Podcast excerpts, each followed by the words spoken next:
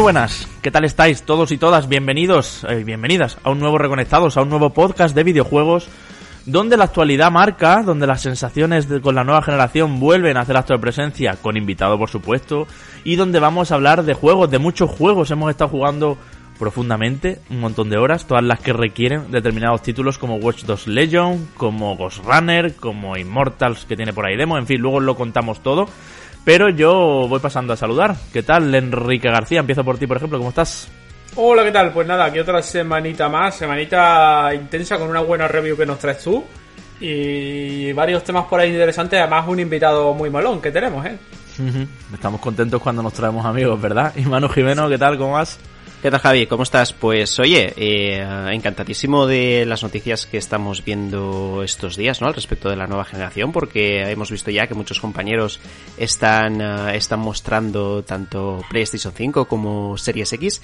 Y un poquito lo, que decía la semana pasada, que ya se siente muy cerca esta nueva generación de consolas y ya estamos todos eh, prácticamente tocando con la yema de los dedos los nuevos mandos, ¿no? Que, eh, que van a traer ambas. En este caso, sobre todo, me llama muchísimo la atención el, el DualSense, que hemos podido ya ver eh, ciertas impresiones al respecto. Y parece que el tema áptico es eh, bastante más molón de lo que en un primer momento pudiéramos llegar a imaginar, ¿no? Así que con muchísimas ganas de poder eh, tocarlo yo y también sacar mis propias conclusiones. Mm, Se ve que la textura que toques efectivamente es la que se representa en tus dedos y eso va a estar bien. Mucha gente se estará preguntando, bueno, ¿Reconectados tendrá consolas de nueva generación? Sí, no, pues nosotros vamos a deciros un poco eh, lo que podemos y es que en cuanto las tengamos seréis los primeros en saberlo, por supuesto, y ya está, y hasta ahí podemos leer.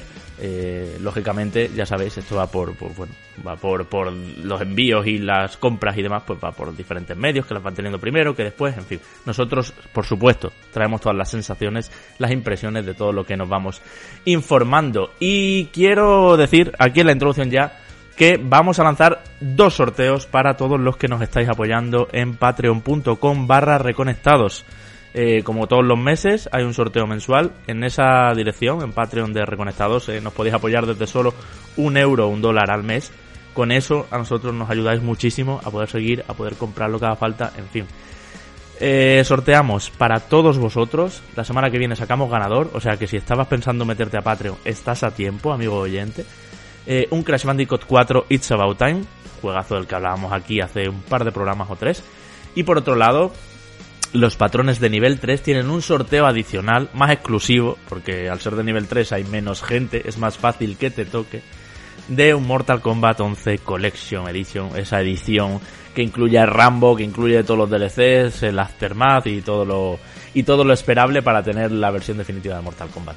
En fin, esos juegos, lo dicho, la semana que viene sacamos ganador, así que todos los que estáis en Patreon, más los que entren estos días desde ahora hasta el próximo programa, hasta el 4x09, pues se la juegan y os deseo mucha suerte y que vaya a un hogar esos juegos o a dos hogares diferentes, incluso puede ser al mismo hogar, eh, que realmente lo necesite, lo quiera y lo disfrute. Nosotros ponemos música, vamos para adentro.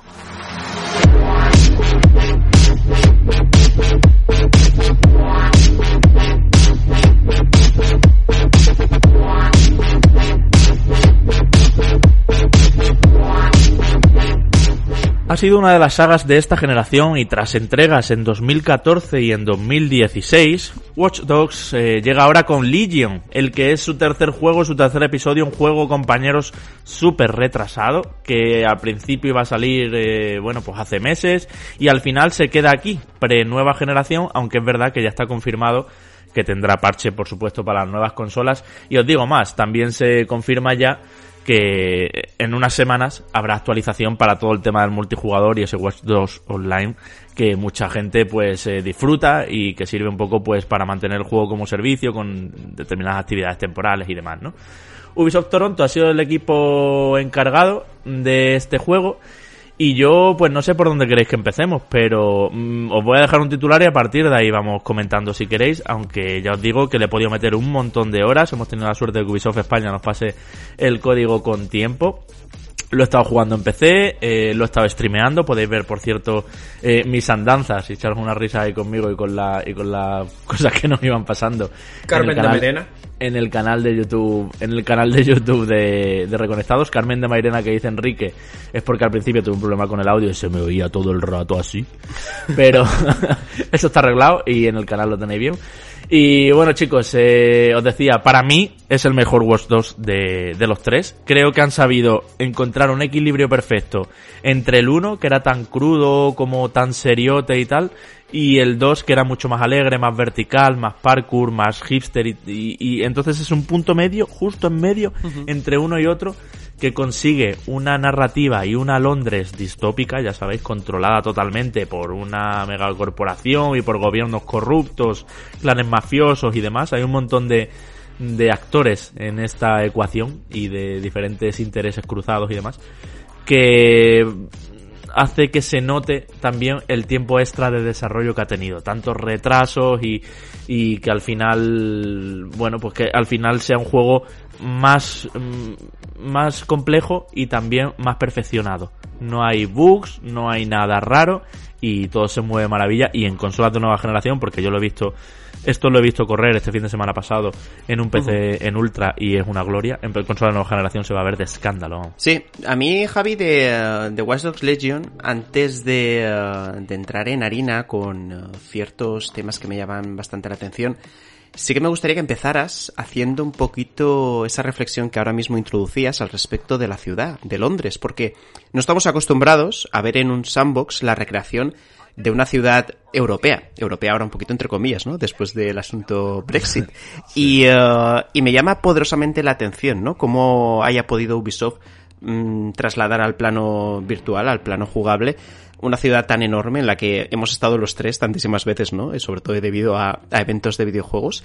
¿Y cómo la has sentido? Si se siente viva, si, uh, si crees que uh, se corresponde realmente o se transmiten sensaciones que tú mismo has vivido, ¿no? En, en, en, esa ciudad, incluso en zonas que conoces muy bien, y en general cómo ha sido andar por, por la ciudad y sobre todo correr también por ella mediante los diferentes vehículos durante todas estas horas. Es increíble, Manu. La, la, el punto de calidad que está consiguiendo Ubisoft, en general, ¿eh? en todos sus juegos, con las recreaciones de las ciudades. Ya en Assassin's Creed lo vemos, pero bueno, son ciudades de época, ¿no? Y ahí ya vimos una Londres en Syndicate, de la Revolución Industrial, y una París de, en Unity, de la Revolución Francesa, y tal y cual. Bueno, vale. Pero cuando tienes que recrear efectivamente una ciudad eh, con un aspecto actual, ¿vale? Que está toda llena de drones, que hay coches autotripulados, que hay, bueno, hay diferentes cosas que son un poco cyberpunk del futuro, pero en general eh, el aspecto de las calles y tal es la misma. Eh, tienes un, re, un, un, reto mayor y es que la gente puede comparar sí. automáticamente. Tienes ese desafío de a ver cómo haces exactamente estas callecitas que están detrás de Trafalgar Square. A ver cómo haces exactamente donde se forman las colas del British Museum. Eh, ver, ¿no? Entonces, eh, todo eso pues es un reto extra. Y lo han sabido pulir hasta el punto de que es increíble. Luego hay una ventaja también, y es que los juegos, o sea, se siente súper viva, hay un montón de NPCs por las calles, además decían los creadores, y lo comparto, que han cogido Londres como mmm, escenario para esta historia, porque es una ciudad multicultural y, totalmente cosmopolita, donde hay todo tipo de etnias, de gente rara y gente no tan rara, donde conviven un montón de, de tribus urbanas distintas y demás, ¿no? Y os digo, los juegos de Ubisoft tienen una gran ventaja y a mí esto me flipa y ojalá lo sigan manteniendo. Y es que te sientes turista desde muy pronto. Por ejemplo, esto no es ningún spoiler, pero la primera misión de Watch Dogs Legion eh, es en el Parlamento de Londres y es en la Cámara de los Comunes, que es algo que la gente que vive en Reino Unido, Enrique lo sabrá, lo ves por la tele, pues como aquí vemos el Congreso de los Diputados continuamente, y sí, además sí. es un punto turístico. No tardas tampoco en hacer una misión en la que subir al Big Ben, en hacer una misión en la que tienes que ir por Trafalgar Square, por Piccadilly Circus, por el Soho, eh, en el London Eye no sé qué, o sea, en la Noria, eh, o sea, todos los puntos emblemáticos de, de, la ciudad, todos los puntos turísticos, los que hayáis estado en Londres sabréis de lo que estoy hablando, los recorres muy rápido y se te presentan además misiones de historia muy bien hechas, como decía, muy complejas y que te dan la sensación de realmente estar allí. Es que la recreación no es uno a uno, lógicamente aquí hay sus trucos para reducirlo, pero sí que tienes ese, ese puntillo Manu de calles estrechas, grandes aglomeraciones de tráfico, tú lo sabes, eh, mm, calles estrechas de un carril para los coches donde eh, se montan unos atascos increíbles y Mm. donde llegar de un punto a otro tardas un montón porque Sí. hay un atasco increíble. Esas cuatro horas, eh, desde que llegas de Gatwick a cualquier parte de Eh, Londres, ¿no? Y también... Eh, Eso es, pues tal cual. Lo que pasa es que, claro, esto es un videojuego y además la policía es bastante permisiva, lo veíamos en el streaming también, y te puedes subir a la acera e ir pillando a gente que, salvo que la líes ya pardísima, no se te disparan las, Las alertas y te empiezan a perseguir, ¿no? A nivel de, bueno, ya lo has comentado Javi, que a nivel de recreación histórica yo creo que es uno de los, de los puntos que está en el ADN de Ubisoft, porque eh, pues es cierto que con Assassin's Creed lo hacen muy bien y ya veremos qué tal con Valhalla, que tiene muy buena pinta. Pero a nivel de, de lo que es representación de, de, de- de la, la City de Londres, creo que por lo que nos has estado contando lo han hecho bastante bien y sobre todo se han beneficiado mucho de, de esa diversidad y de esa variedad, que es algo eh, que también aplica al tema de selección de personajes. Supongo que ahora querrías entrar en ello, pero eh, a nivel estético, más allá de, lo- de los diferentes personajes que, tienes para ir reclutando, eh, hay variedad, y esto es una pregunta un poco que quizás algo un poco fuera de la norma, pero a la hora de recrear este realismo físico de edificios y de monumentos y de espacios que puedas reconocer, hay variedad de peatones y cosas así. Sí, sí, sí, sí. Sí. Hay, hay muchísima diversidad, Enrique. Además, se nota que em, hay modelos modelados que pueden parecerse ligeramente porque el bigote es el mismo, pero no hay dos iguales exactamente iguales. Esto no pasa. Eh, la gran promesa de Watch Dogs Legion, que por cierto cumple y muy bien para mi gusto, era que podías saber la vida de cualquier NPC con el que te cruces, así es, quitando los 10 de la historia principal, los 10 antagonistas, los 10 o 12, ¿no? Eh, de la historia principal, que lógicamente son como los enemigos enemiguísimos y a eso no los vas a poder hackear y controlar. Pero, pero bueno, cualquier NPC que te cruces tiene un pasado y además responde con lógica a las necesidades que puedas querer. Me explico. Eh, el juego consiste en formar una legión, como su nombre indica, en ir reclutando gente para DedSec, que ya sabéis que es un poco la organización eh, que lucha contra el control, ultracontrol de grandes empresas y gobiernos y demás, y que quiere un mundo libre, más que un mundo tan controlado y donde nuestra información esté en internet volcada y todos sepan siempre dónde está cada persona. Y entonces a través de Bagley, que es el como la inteligencia artificial o un superordenador, que es un poco como la mente del jugador, pues tú vas reclutando gente. Y si tú, Enrique, quieres seguir a una persona por la calle y ver su rutina, su día a día, su cómo va al trabajo, luego sale del trabajo y se mete al supermercado y sale con una bolsa del supermercado y luego acaba entrando en lo que es su casa y no sé qué, eso lo puedes hacer. Y además tienes en datos, en texto, eh, cómo es su rutina. Esto es importante porque muchas veces algunas de las personas que vas a reclutar son, son enemigos de DexSec en el sentido de que no, no les gusta DexSec. Yo no quiero saber nada de DexSec. Eh, me caen mal, me parecen unos, eh, eh, bueno, pues un, unos revolucionarios que a los que no me quiero unir, tal, yo estoy bien con este sistema. Entonces, lo que tú tienes que hacer es hackearle el móvil a esa persona, ver cuáles son sus necesidades, a lo mejor se quiere comprar un coche nuevo, yo que sé, me lo invento, ¿no? Sí. Pero bueno, hay ejemplos así. Y si le consigues el coche y se lo pones en la cara, ya su percepción cambia, de manera que lo Sí, puedes sí, acabar reclutando y tal. Entonces, esto es brutal. O sea, la base de datos que han tenido que hacer para miles de personajes que hay por la calle, miles de personajes que si van con un uniforme de policía es un policía que tiene sus movidas, que tiene sus habilidades de policía, que es ducho con las armas y sabe manejarlas porque para eso es policía, que además al ir vestido así puede infiltrarse en comisaría sin problema, que además es bueno conduciendo y puede coger coches de policía sin que sus compañeros se, se, se alarmen. En fin, cada personaje y esto estoy poniendo el ejemplo de policía, pero es que hay un montón de trabajos, un montón de historias y, y cada uno está perfectamente mm, Sí. recreada, sí. Ahora que, ahora que, que traes esto, Javi, eh, pero es, es, quiero decir, el, pues, si, tú, si tú fichas a un policía, Sí. eh, ¿es habilidad de policía y son las mismas habilidades que tienen todos los policías o son las habilidades de ese policía? Son hay unas habilidades que tienen todos los policías, por así decirlo, esto lo probé con los albañiles. Por ejemplo, los albañiles tienen una habilidad que es poder invocar en cualquier momento un dron de carga. Un dron de carga es como una plataforma bastante grande que además de coger con un gancho y mover a otro sitio cualquier carga, cualquier caja, lo que quieras, te puedes subir encima y entonces planear tú encima de ese dron, bueno, volar encima de ese dron, tipo el duende verde en Spider-Man, ¿vale? Sí, sí. Para que os hagáis una idea. Entonces, todos los albañiles, por ejemplo, tienen eso. Pero sí que es verdad que unos son más, eh, unos tienen un de arma una llave inglesa con la que dan y otros tienen un taladro. Y no quitan igual de vida una cosa y otra. Entonces, como que tienen unas habilidades comunes, más luego lo que tú les equipes, porque tú lógicamente también vas desbloqueando gaches, eh, que si las arañas, eh, que si diferentes tipos de drones, torretas, en fin, un montón de, de cachivaches electrónicos eh, que te ayudan muchísimo en combate, y tú eso también se lo puedes equipar a un personaje y a otro. Entonces creo, creo que la promesa es a lo que voy que habían hecho de vas a jugar como cualquier persona y va a ser importante saber cuál es el perfil de esa persona, sus gustos, sus habilidades, sus destrezas y sus debilidades, es importante. Hasta el punto de que hay misiones, Enrique, que si no las haces con un abogado, no la puedes hacer. Entonces tienes que ir por ahí a buscar un abogado. ¿Y dónde te irías en Londres a buscar un abogado? Pues a la zona financiera, a donde están todos los rascacielos y todo eso, está todo lleno de abogados. Pero eso- o sea, está guapísimo eso. Yo estoy flipando de lo bien que se ha hecho. Sí que es verdad que, bueno, es un poco blandengue, es el puntito este que tienen los mundos abiertos que así contado es como increíble, pero luego lo puedes lo puede, te deja el juego un poco más abierto, te deja ciertos márgenes, ¿no? No te va a obligar a buscar un abogado o no pasas, sino que bueno, puedes coger un, Sí, sí. un mecánico y decir, bueno, pues lo resuelvo de otra manera. ¿Y el, qué, qué tal el, el salto? Porque a mí una cosa que siempre me ha, me ha, me ha, me ha- no preocupado, pero sí me ha dejado un poco con la duda de a ver cómo lo hace el salto de un personaje a otro, porque creo que este juego viene un poco herencia. ¿Os acordáis de aquel driver que hizo Ubisoft? Hmm. Hace ya bastante tiempo que estaba en coma el protagonista y iba saltando de un personaje a otro sí. y tal, aquello era un experimento súper El raro. Parallel hecho, Lines. el este juego siempre me ha recordado un poco aquello y, y aquello pues no dejó el muy buen sabor de boca. Entiendo que ahora lo han hecho mucho mejor, ¿no? Bueno, lo que es verdad es que no se salta de uno a otro como en GTA V.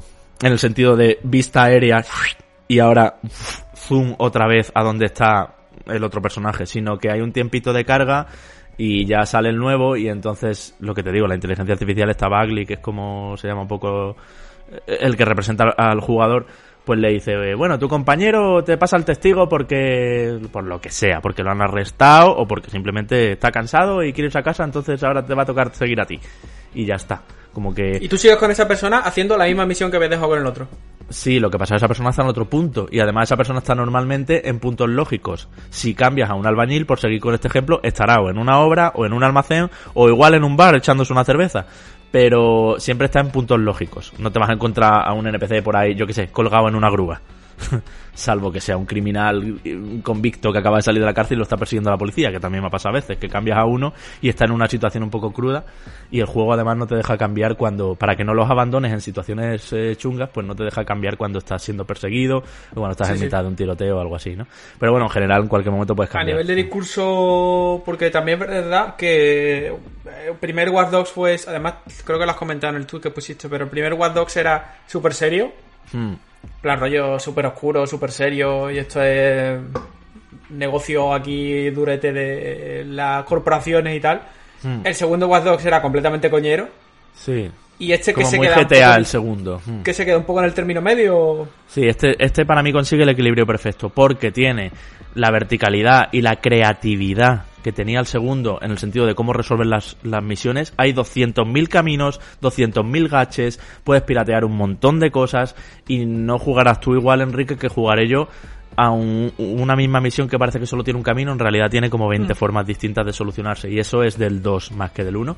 Sí. Pero tiene ese punto thriller policíaco que tenía el 1. De hecho, es muy narrativo este juego, están todo el rato hablando entre sí los personajes, eh, hay un montón de cinemáticas y una cosa curiosa también que quizá aquí se le ve un poquito la trampa al cartón, es que siempre que tú vas a reclutar a alguien, esa persona primero te pide un encarguito o una ayuda que necesita, ¿no? Pues a mi mm, sobrino lo han secuestrado o estaba haciendo unas pruebas para una farmacéutica y me las han robado y ahora esa farmacéutica las va a usar en contra de la sociedad. A ver si puede recuperarlas. O me han hackeado el ordenador y necesito recuperar esos datos porque había información secreta, yo qué sé. Entonces, Sí, sí. Esa, mis- ese diálogo donde te dicen, vale, me uno a DeathSec, pero primero ayúdame tú, como que está grabado con diferentes voces. Entonces, según el personaje al que tú te dirijas para reclutarlo, pues se dispara su misión, o sea, se dispara una misión secundaria de estas, un encarguito a cambio, y lo dispara con una voz de hombre o de mujer, según si es hombre o de mujer. ¿Qué es lo que pasa? Que sí, habrá como tres o cuatro hombres y tres o cuatro mujeres, pero claro, a veces te sale una anciana y su voz no es de anciana. O te sale una chica muy joven o un chico muy joven y no se corresponde del todo, ¿no? Esto lo he jugado en castellano, por cierto, el doblaje es impecable una vez más, Ubisoft además es que imagínate las líneas y líneas y líneas de diálogo que será esto. Porque a todo esto se suman las conversaciones por la calle en perfecto español. En sentido de, pues, los gritos típicos que, que te dan en los mundos abiertos de Ubisoft, ¿no? Entonces, todo eso está bien llevado y el mensaje creo que, ya te digo, es muy real. Hay un montón de metáforas al mundo actual y real. Hay un montón de guiños, como siempre, ¿eh? en Watch Dogs también, a situaciones que hemos vivido recientemente. Pues se atreve, eh, se atreve, se atreve a meterse en temas. No, no está politizado. Como, no hace chistes con el Brexit ni nada de eso. no, no, no, no, no, no está politizado para nada. ¿eh? No hay, no hay ninguna mención explícita al Brexit ni al actual primer ministro de Reino Unido. Eh, bueno, a ver, como el, juego es futuro, podría hacer menciones a pasado, pero... Es que ni ha pasado. Digamos que eh, esta Londres te dejan entrever muy sutilmente que por el Brexit ha acabado así. Ah, mira. Pero no hay mención al Brexit, no hay mención a muchas cosas que estamos viviendo en política actual internacional. Y todo es tan distópico, es tan irreal en un sentido de tan pasado de tuerca por ejemplo, una familia mafiosa, el clan Kelly, que lo conoces bastante rápido, está metida en el ajo del poder, ¿no? O sea, y son mafiosos además carniceros, de los de, de los de, bueno, de, quitarle los órganos a gente viva para venderlos en el mercado negro, cosas así. Cadáver al maletero. Claro, entonces tiene ese punto de videojuego un poco de no esperéis un gran discurso político. Sí lo hay en la superficie, en el sentido de se dan ciertos mensajes, pero no es de las tofas parte 2, ¿vale? Esto es lo que vengo a deciros un poco. No es un mm. juego pues que es se una pena. tanto. Es una, pena, porque tiene eh, los ingredientes eh, precisos para poder eh, llevar a cabo una historia que se meta en harina en mm. asuntos como la globalización, la inmigración, las consecuencias de cerrar fronteras o de salirse de, de, um, de una economía común, ¿no? Como era mm. la Unión Europea, incluso con las diferentes misiones que según nos comentabas esta semana que, que había, ¿no? Al respecto de, políticos que podías o chantajear o, o, mm. o, hackear sus servidores, ¿no? Para eh, destapar eh, todas sus vergüenzas. Eh, pues oye. Eh, no, pero lo tiene Manu, pero es que no quiero tampoco que nadie se vea mm. a, a, duda. porque cuando la gente lo juegue dirá, hombre, sí hay de eso. Sí, pero muy polite. Claro, te digo? ahí voy, sí, Sin meter la mano en el barro demasiado. Exacto. lo toco y lo acaricio para que no me digáis que no estoy politizando. Para que veáis que a riesgo, pero. Que es muy buenista al final en, en este sentido. Y a mí me da un poquito de rabia que una producción uh, triple A de estas características, con los recursos tan grandes que puede llegar a tener para plasmar eh, intenciones uh, realmente mucho más directas, ¿no? Y mucho más atrevidas, no lo termina de hacer, ¿no? Es uh, mm. lo que destacamos de alguna manera, tú lo has dicho, el, ejemplo perfecto es de Last of Us Parte 2, que sí que combina el atrevimiento de lo indie, ¿no? Con eh, la potencia de poder representarlo con todo el lujo de detalle del presupuesto de un triple A, ¿no? Entiendo que Ubisoft en este sentido, pues no ha querido mojarse al final. Como que no quiere hacer daño, efectivamente. Claro, es, un poco... No, también, hmm. no, también chicos, pensad que la situación en la que está ahora mismo Ubisoft a nivel de polémica ya es suficientemente grave a nivel interno como para meterse ahora en... No, pero aunque estuvieran en el mejor de los momentos, Enrique, Ubisoft ha demostrado que todo lo trata de una manera muy respetuosa con todas las formas de pensar. Esto lleva a ideologías de izquierdas, ideologías de derechas. Todo el mundo se puede ver representado en un juego de Ubisoft y no se moja. Sí, a ver, eso tiene un precio. Eso tiene un precio y es por supuesto que la fuerza del mensaje que transmite el videojuego no acaba siendo tan fuerte, ¿no? Como si tuviera eh, un pensamiento muy claro, un mensaje muy determinado que quiere transmitir al jugador, ¿no? Vendría a ser de alguna forma eh, un juego de autor y no lo acaba mm. siendo, sobre todo lo hemos dicho muchas veces. Ubisoft al final eh, acaba siendo una distribuidora, una editora muy potente eh, con desarrolladores eh, que se encuentran en todas partes del mundo, con estudios que aportan cada uno de ellos su pequeño grano de arena en diferentes secciones del videojuego y eh, pues bueno veo también o entendemos que es complicado que esto se produzca más allá de que exista algún tipo de consigna por parte de la parte, bueno, por parte de la parte, eh, desde, desde la sección más alta de dirección de Ubisoft para que algo así no se produzca, ¿no? Que no se acabe por, eh, por determinar un, un mensaje político concreto. Claro, es que hay mensajes, Manu, como pues hay mensajes pacifistas, hay mensajes ecologistas, como ideas buenas, pero son un poco mensajes que, que todas las personas compartimos, sea de la ideología que sea. Y además, sí, hay mensajes pacifistas, pero llevas una pistola Taser en tu bolsillo y revientas a calambrazo a todo el que se te ponga por delante. ¿Sabes? Ese punto de... eh, no, no, no, no está profundizado. Pero vamos, que no pasa nada, que tampoco yo le estaba pidiendo a este juego eso. Lo que sí le pedía es que fuera divertido, que fuera variado y sobre todo que bebiera de los dos anteriores y demostrara un paso adelante. Y creo que en esos tres puntos cumple perfectamente. Además ya digo que el tiempo extra le ha venido como anillo al dedo porque el juego va fluido, sin bugs, sin cosas raras y, y bueno, quitando alguna animación así extraña que tiene o que, bueno, hay algunas cosas un poco como de otro tiempo que siguen aquí eh, presentes. Por ejemplo, eh, si estás escuchando un audio que te están diciendo una conversación o lo que sea y coges un objeto que es importante y va a cinemática, el audio se corta de manera brusca y empieza la cinemática.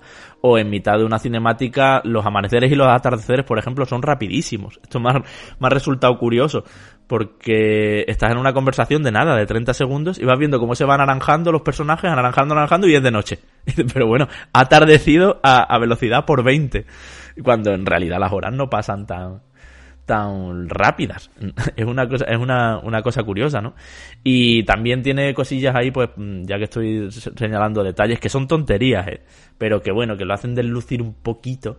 Que por ejemplo, tiene como dos, eh, como dos niveles de ser visto. Si estás agachado, un enemigo que te esté mirando te ve al 50%. Y si estás pegado a cobertura, que se hace con el botón círculo en PlayStation o con el B en Xbox eh, One y PC, si jugáis con un mando de Xbox, eh, si ya te pegas a coberturas, como que entonces estás cubierto del todo.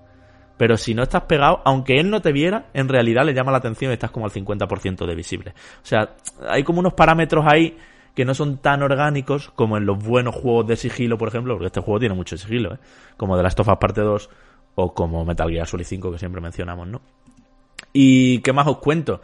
Pues que es súper variado en el sentido de que hay misiones de puzzles, en el streaming lo veíamos incluso que yo me atascaba ahí resolviendo una cosa con unos cables que es un jaleo, hay misiones de plataformas, eh, ya os digo que tiene la verticalidad que Watch Dogs 2 porque puedes eh, puedes subirte a rascacielos muy altos con el movimiento de subirte encima de un dron y volar para arriba libremente eh, pues ya imaginaros todas las posibilidades que hay y lo que también es muy Ubisoft es un mapa que enseguida se llena de puntos.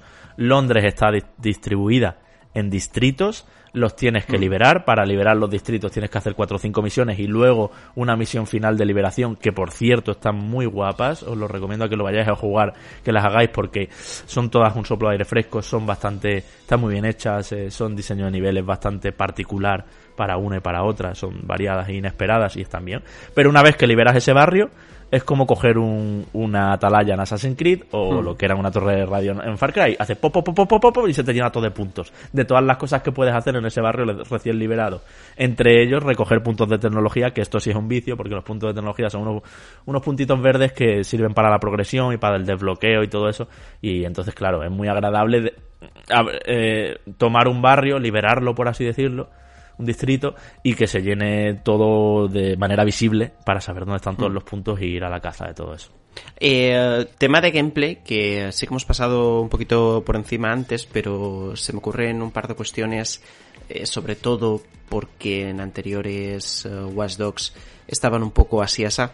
Eh, tema de disparos y cobertura, claro, como estamos hablando al final de reclutar personajes que tienen mm, labores eh, o profesiones diferentes, no sé cómo está enfocado este asunto y me gustaría que me contaras esto, Javi. Y en segundo lugar, el tema de la conducción, que siempre ha sido un poco una quimera eh, dentro de la saga. ¿Ha mejorado? ¿Continúa siendo, siendo igual? ¿Cómo se sienten ambas cosas? Ambas cosas continúan siendo igual. Mm, todos los personajes al tacto son igual de hábiles con las armas, lo que pasa es que unos vienen con unas especialidades y otros con otras, y entonces pues pueden tener eh, armas especiales de un tipo o de otro según su... no es lo mismo un militar que un policía, ¿no? Por ejemplo. Eh, pero al tacto el gameplay y la conducción no son nada del otro mundo, pero yo creo que están bien resueltos. Quiero mencionar dos cosas. Primero, no es un juego donde se dispare mucho. Ya sabes, Manu, que en Watch Dogs te sale mejor eh, observar la zona, ver que arriba hay una cámara, piratearla, o sea, hackearla, desde esa cámara ves que hay una valla que puedes electrificar, electrificarla y luego piratear un timbre para que llame la atención de un guardia y que el guardia se coma la valla electrificada que no se esperaba, esa es la creatividad y la jugabilidad de Watch 2, más que liarte a tiros. Entonces, no tiene muy buen gameplay, por así decirlo. Está todo bastante automatizado y el punterito se te va solo para el cuerpo un poco. Hay autoapuntado. Lógicamente lo puedes desactivar, ¿eh? Puedes poner que el apuntado sea 100% libre, pero no os lo recomiendo porque puede frustrar. Pero, pero es que Watch 2 consiste en llegar a zona, ver posibilidades y ser creativo a la hora de ir limpiando e incluso no limpiando. Simplemente llegar a tu objetivo, hackear, tiqui tiqui tiqui, barrita de progreso mientras cargan los datos y salir de ahí disparado. Entonces, por eso digo que no es muy grave. Y luego la conducción, pues es la conducción que tienen todos los mundos abiertos criminales, la conducción que tiene GTA y la conducción que tienen todos los juegos de este tipo.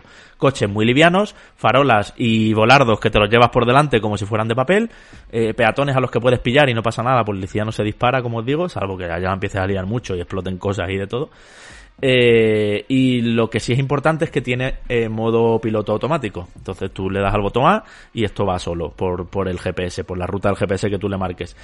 Y, y, eso hace que desde, tu, desde el coche, además de disfrutar de esta recreación de Londres, puedas ir hackeando a los peatones que van por la calle y viendo cuáles te interesan y cuáles no. Por ejemplo, a me ha sido muy útil esto para cuando buscaba un perfil concreto de personajes, ¿no? Ponía el coche a dar vueltas por todo, yo que sé, por todo Piccadilly Circus, que sé que es una zona de pasta, y ahí buscaba pues a, una persona con mucho dinero para que se infiltrara en una fiesta, no sé qué. Entonces, pues nada, piloto automático, yo iba por la calle a ver a aquella señora lleva un, sombrero con flores, esa seguro que tiene pasta. y entonces pues hackeabas a, a esa persona y tal. Y también vuelven esos elementos de las persecuciones, puedes hackear que suban las barreras para que el coche de policía se empotre, puedes crear accidentes entre sí, puedes hackear cualquier vehículo para que gire a la izquierda, a la derecha, adelante o atrás y entonces haya colisiones y, problemas y esto sirve mucho para cuando te están persiguiendo, puedes ir hackeando todo y, ponerle obstáculos a los coches que vienen detrás tuyo a toda velocidad. La pregunta clave, Javi, ¿es el mejor Watch Dogs hasta la fecha? Yo digo que sí.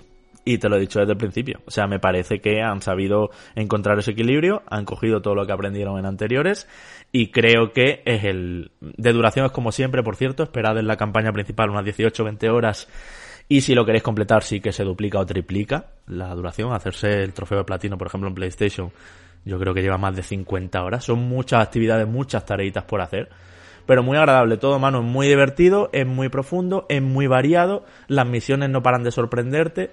Sí que es verdad que las tareitas que te piden algunos NPCs, al final ya, en cuanto dicen la primera palabra de su diálogo, ya sabes qué tarea te van a pedir. Esto pasa cuando llevas bastante. Pero me parece que es muy interesante ese punto de necesito un sanitario porque un personaje mío ha resultado herido, está en hospital mm. y si tengo un sanitario en mi equipo de gente reclutada, en mi legión, eh, mm. va a salir antes del hospital, por ejemplo. ¿no? Y luego también os recomiendo, amigos oyentes, que lo vayáis a jugar, poneros el modo con muerte permanente de los personajes, porque te hace jugar de manera mucho más conservadora, más cauta y va a hacer que, que tengáis más cuidadito con los que más queréis y que, y que luego que trabajéis mejor la personalización de esos personajes, incluso qué ropa ponerle para que llame más la atención o menos, eh, qué ventajas extra añadirle. Eh, y eso hace que tengas como un, grupo selecto de favoritos. Porque si no ponéis la muerte permanente de personajes, lo que pasa es que siempre van al hospital, aunque se metan la hostia de su vida, aunque se caigan delante de un tren, van al hospital. Y, y en un tiempo reaparecen y ya puedes volverlos a seleccionar, ¿no?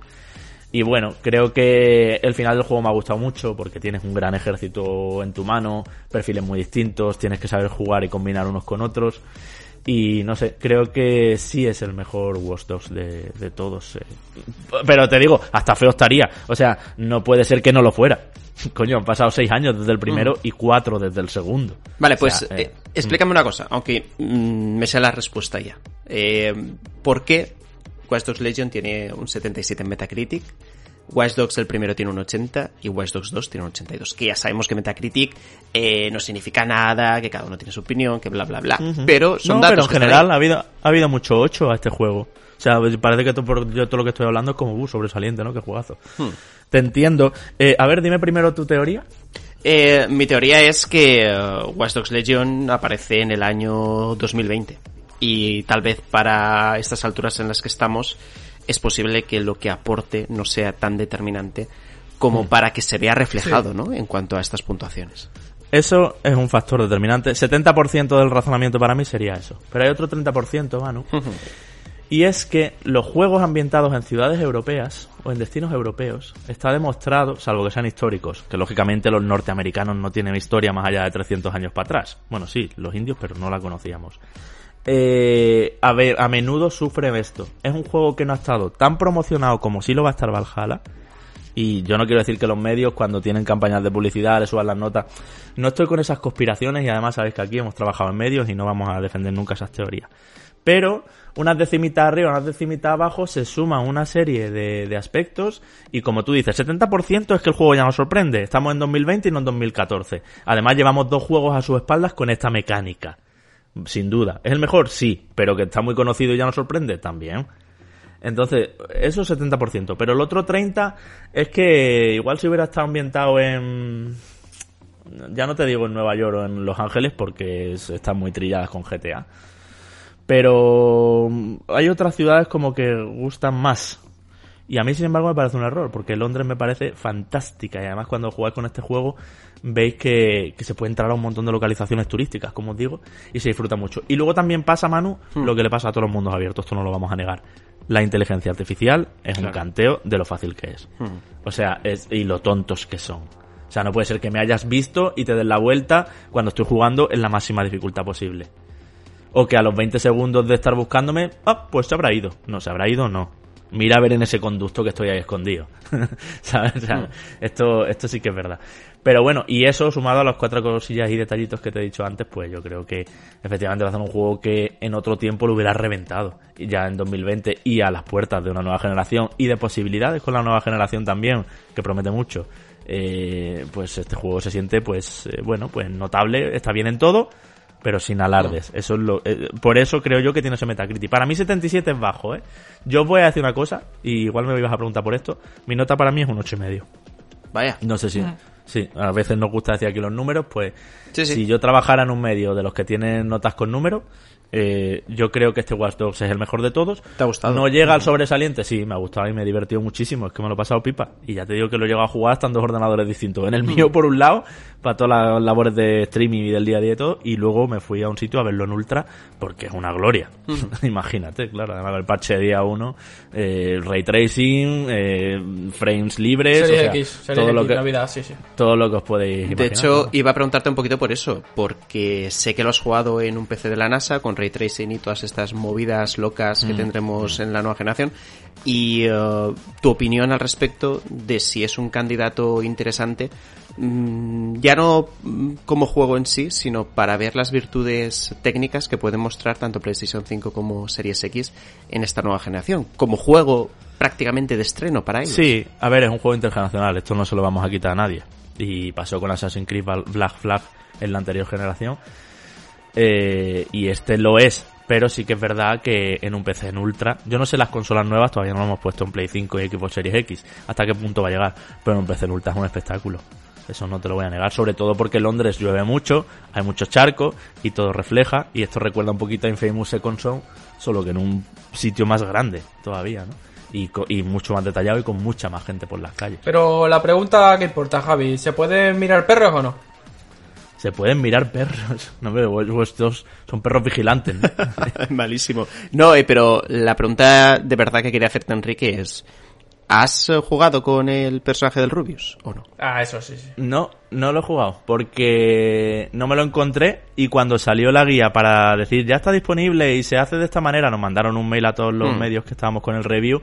Si queréis coger al Rubio hay que hacer esto, esto, ir aquí, ir allí y ya me lo había pasado y ya estaba un poco preparando el programa y tal y no y no he a jugar con el personaje rubio, pero por lo que he visto tiene buenas habilidades y, es un personaje interesante para determinadas eh, acciones ¿eh? y para determinadas misiones. Que ojo que, que, la pregunta no va ni en tono de, de, coña, ni de burla, ni nada. De hecho, me parece de, de estas herramientas publicitarias o product placement de alguna manera, ¿no? Porque no acaba siendo un producto, acaba siendo un, un influencer. Eh, pero, pero es, es muy llamativo, es, ¿no? Es, es al final eh, implicar eh, a una persona famosa, ¿no? Eh, dentro del propio juego y eh, de esa manera, ¿no? Intentar venderlo, ¿no? A través de, sobre todo sus seguidores, ¿no? Que, mm. están encantados de... No, y que le pega, le pega el rollo. Sí, sí, sí, porque porque, ya te digo, estás como contra una organización grande, los de día cero, estos que son unos antagonistas que aparecen rápido, el control de Albion, eh, todo el sistema CTOS como siempre, en fin, hay como hay una serie de elementos puro Watch 2,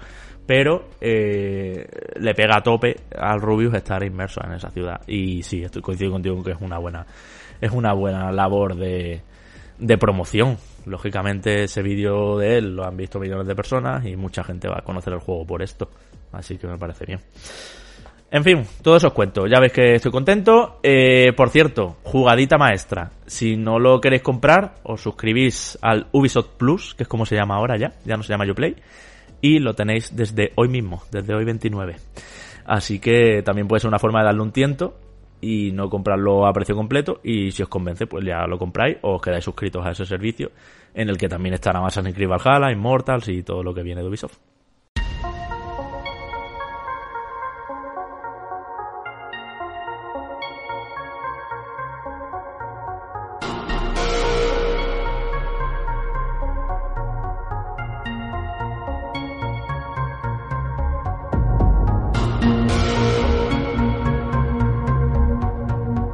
Y no soltamos del todo la ambientación un poco futurista, pero que podría ser actual y con un juego además que ha llamado la atención desde que se anunció y que ahora ha salido. Y Manu, por lo que veo, tú que me mencionabas antes Metacritic 77 World 2 Legion, eh, Ghost Runner Metacritic alto. ¿Qué ha pasado? Cuéntanos, ¿a qué, a qué te has encontrado aquí? Pues ha pasado Javi, que se ha dado un poquito con la tecla, con esa combinación de juegos en primera persona con elementos de parkour, con eh, una acción que no depende del shooter, porque hemos visto siempre esta perspectiva de cámara asociada a los disparos, no tanto en ocasiones a un combate cuerpo a cuerpo, que en este caso sí que tiene este eh, Ghost Runner.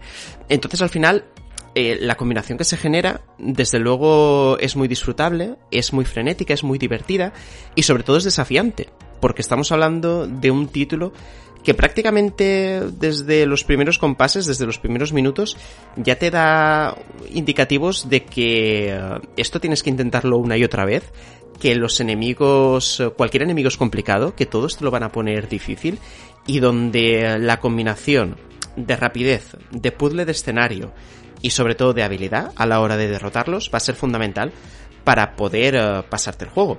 Si queréis os puedo hacer un poquito eh, un, eh, un visionado general de lo que nos propone este título, que no sé si muchos de vosotros habéis estado siguiéndole la pista, pero yo desde luego desde, desde hace bastantes meses sí.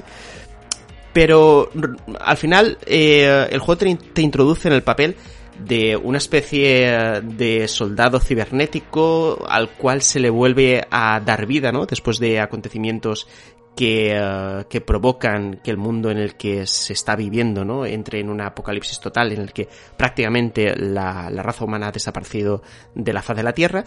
Y eh, con esta segunda oportunidad, con esta segunda viva, con esta segunda vida que tiene, eh, vamos a poder de alguna manera redimirnos y intentar poner la situación en el punto en el que estaba.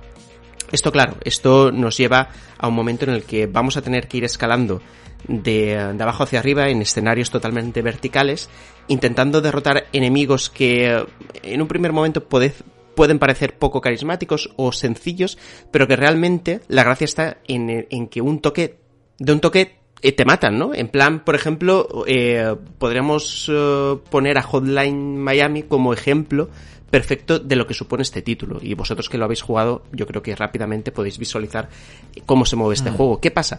Que para poder hacer esta mecánica de un toque muerto, necesitas sobre todo que las pantallas de carga sean muy rápidas. Y en Ghost Runner lo son. Y estamos hablando de un título que técnicamente es bastante desafiante. Sobre todo, eh, ya sabéis yo que cuando juego en, en PC suelo siempre eh, hacerle una visita a mi hermano que tiene un PC de la NASA y es un pecero de pro y tiene ahí el ray tracing a tope y el juego se ve espectacular, ¿no? Con todo el tema de los reflejos, de la iluminación y tal, es, es una auténtica pasada. Pero sorprende todavía más cuando en diferentes secciones de este juego, cuando te matan muy a menudo, eh, tú automáticamente vuelves a ese momento en el que estabas a punto de abordar ese combate. Y es algo que te permite intentarlo una y otra vez, una y otra vez. Te puedes frustrar, eh, te puedes cansar, pero desde luego no vas a dejar de intentarlo porque el juego no te permite respirar. El juego ni tan siquiera te permite el hecho de que te canses de hacerlo. Porque es tan poco el tiempo en el que mueres y vuelves a reaparecer que desde luego eh, cuando ya te estás cansando o cuando ya a lo mejor la frustración llega a límites un poquito más altos, eh, no puedes parar, ¿no? Justamente por ese motivo, porque el juego no te deja pensar o reflexionar acerca de ello. Sí, es de esos juegos que entras en bucle, pues como, como del llamado Tetris Effect, Eso ¿no? es. Que es una otra, otra, otra, otra, otra, y al final acabas viendo, te, te vas a la cama y acabas viendo chiribitas de todas las partidas seguidas, pim pam, pim pam, que, ha- que has jugado. A mí eso me parece muy adictivo, son juegos siempre muy divertidos, pero Manu, mi duda es, eh, visto que Mirror's Edge no estuvo en su mejor momento con Catalyst y como que los juegos de parkour y de acción en primera persona no necesariamente armada eh, no estaban, digamos, brillantes. ¿Es esto la salvación? ¿Es esto como un Mirror's Edge del futuro, donde, de ambientación futuro, quiero decir, donde sí salen las cosas bien porque hay una variedad de situaciones buenas, las físicas son chulas, la, la inteligencia artificial de los enemigos eh, es un verdadero desafío, tal? Mm, el caso es que yo creo que, no sé si es la salvación, pero desde luego que es una propuesta que deja en mejor lugar a este tipo de juegos que en mi opinión el referente principal, fíjate, no es Mirror's Edge, sino Dying Light. Que me, Dying Light, que me sí, parece, que me parece que fue la entrega que mejor supo conjugar este, este tipo de movimiento en primera persona, estas carreras, este el recorrer por las paredes, ¿no? Más allá sobre todo de Titanfall, lo que pasa que Titanfall lo enfocó eh, tal vez a lo mejor más en, ah, en un escenario multijugador que desde luego era muy adictivo y una campaña que desde luego que sí también era, era increíble, ¿no? Pero aquí estamos hablando de perfeccionar un poquito más ese, ese toque parkour y esa acción que sobre todo destaca por lo que os comentaba, ¿no? Porque no depende tanto, no, no depende absolutamente nada de los disparos, sino que más bien del cuerpo a cuerpo. Entonces, ¿qué pasa? Con esta combinación de enemigos que te matan de un toque y de escenarios que son desafiantes a la hora de moverte, tú por ejemplo te vas encontrando secciones donde tienes eh, plataformas eh, distintas, eh, paredes por las que recorrer, enemigos que te disparan desde todas partes y que tú tienes que ir viendo en qué punto empezar a hacer el recorrido para cargarte a cada uno de ellos y si fallas a lo mejor te tienes que plantear que no has hecho la carrera correcta, ¿no? A la hora de ir abordando cada uno de estos enemigos. Y como que hay una, perdona Manu, como una solución única a cada nivel y a cada desafío, ¿no? No es un juego de creatividad tipo Dishonored, porque por ejemplo en Dishonored ya sabéis los niveles, cuando entrabas a un interior o algo así, eh, no es que tuvieras parkour, pero como tenía tantos poderes en tu mano, Hmm. pues al final tenías como cierta elección de resolver las cosas como tú quisieras. A ver, aquí... Digamos que aquí no, ¿no? Aquí el reto es un poco más la coreografía que te salga es. perfecta, ¿no? Es decir, Mm. sí que puedes, eh, con diferentes rutas, acabar obteniendo el, el mismo resultado, que es pasarte al enemigo, eh, pero desde luego digamos que no es tan Dishonored en el sentido de que esto es eh, saltos, correr por las paredes y espadazo en la boca, básicamente. Ya, Entonces, claro, ya, aquí ya. no hay otra solución que no sea el cargarte al enemigo. Lo que mola mucho es que en un primer momento puedes llegar a pensar que el juego se va a hacer repetitivo porque al final es un conjunto de plataformas y un conjunto de enemigos eh, que te Mm. los cambian de orden y al final todo acaba eh, convergiendo en lo mismo, pero no es así. ¿Por qué? Porque te cambian las habilidades, porque te van cambiando el tipo de plataformas, porque las plataformas incluso se van haciendo mucho más agresivas. De hecho, llega un momento que son eh, casi más peligrosas que los enemigos que te disparan o los enemigos que te quieren meter un pinchazo que otro. No quiero entrar más en detalles porque creo que es importante también, ¿no? El ir descubriendo estos enemigos. Y efectivamente, esos enemigos que en un primer momento eh, suponen, sí, un reto destacado, pero más o menos eh, pronto les acabas pillando el truco. Pero es que resulta que más adelante eh, tienen protección, eh, te disparan de una manera distinta, ellos mismos son diferentes y eso no te deja que en ningún momento te acabes cansando. Entonces, claro, en el momento tú ya digamos que has avanzado bastante en el juego, tienes enemigos de todo tipo, tienes plataformas de todos los colores y tienes habilidades que te permiten hacer auténticas locuras, se te abre ante ti un abanico de opciones que desde luego cuando ejecutas un escenario a la perfección y de una manera redonda, terminas con una satisfacción increíble. Claro, esto al final, fijaos que es la misma mecánica que, eh, que le ha funcionado siempre a, a Front Software. Yo te pongo un reto muy elevado Y si al final lo consigues superar después de un montón de intentos, te pones más contento que cualquier otra cosa. Sí, sí, sí, la satisfacción. claro, y la satisfacción entonces en ese punto se maximiza. Y con esto juega Ghost Runner. Con, con ese reto constante y con esa repetición que si, por supuesto, eh, no te permite eh, un escenario en concreto, un nivel en cuestión, eh, poder superarlo, tienes que darle muchas vueltas hasta poder conseguirlo. De hecho, la duración del título es muy variable. Porque si resulta que eres un jugador súper lúcido en este tipo de, de interacción y acabas viendo de una manera muy fácil cómo dar un salto a esta pared, correr con ella, saltar encima de un enemigo, esquivar la bala con un dash, eh, automáticamente acercarte con él, meterle el espadazo y luego enlazar con el otro y así así, pues oye, enhorabuena y tal vez el juego te dure unas 6-7 horas. Pero ojo que en el momento te atasques en alguna que otra sección, que a mí alguna se me ha atragantado bastante, y estés hora, hora y media para poder superarla, la cosa se puede ir de madre. Eso sí, eh, yo, por ejemplo, recomiendo eh, que prácticamente no se le preste atención a la historia. Sí, a lo mejor a lo que acaba siendo eh, toda la ambientación que me parece que no lo he comentado y fijaos que es una de las cosas más importantes, un valor, un valor a tener muy en cuenta este título. Te mezcla esa acción, ese parkour, esa perspectiva en primera persona con una estética cyberpunk que ahora está tan de moda y que sobre todo la vamos a ver ahora mismo en ese Cyberpunk 2077, que luce genial además con lo que os estaba comentando, ¿no? Con un ray tracing que está en, uh, en su máximo esplendor. Es un juego que se ve muy bonito, es un juego que luce muy bien. Y sobre todo cuando tienes una tasa de frames por segundo robusta y consistente, eh, porque tienes un PC eh, en cuestión que te lo permite, eh, la cosa es, uh, es increíble. Yo es que ahora que comentas lo del PC, Manu, perdona, estaba mirando en Steam a ver cuánto vale, porque me estás calentando un poco. y para empezar, tiene demo, que esto lo voy a dar ya esta misma noche.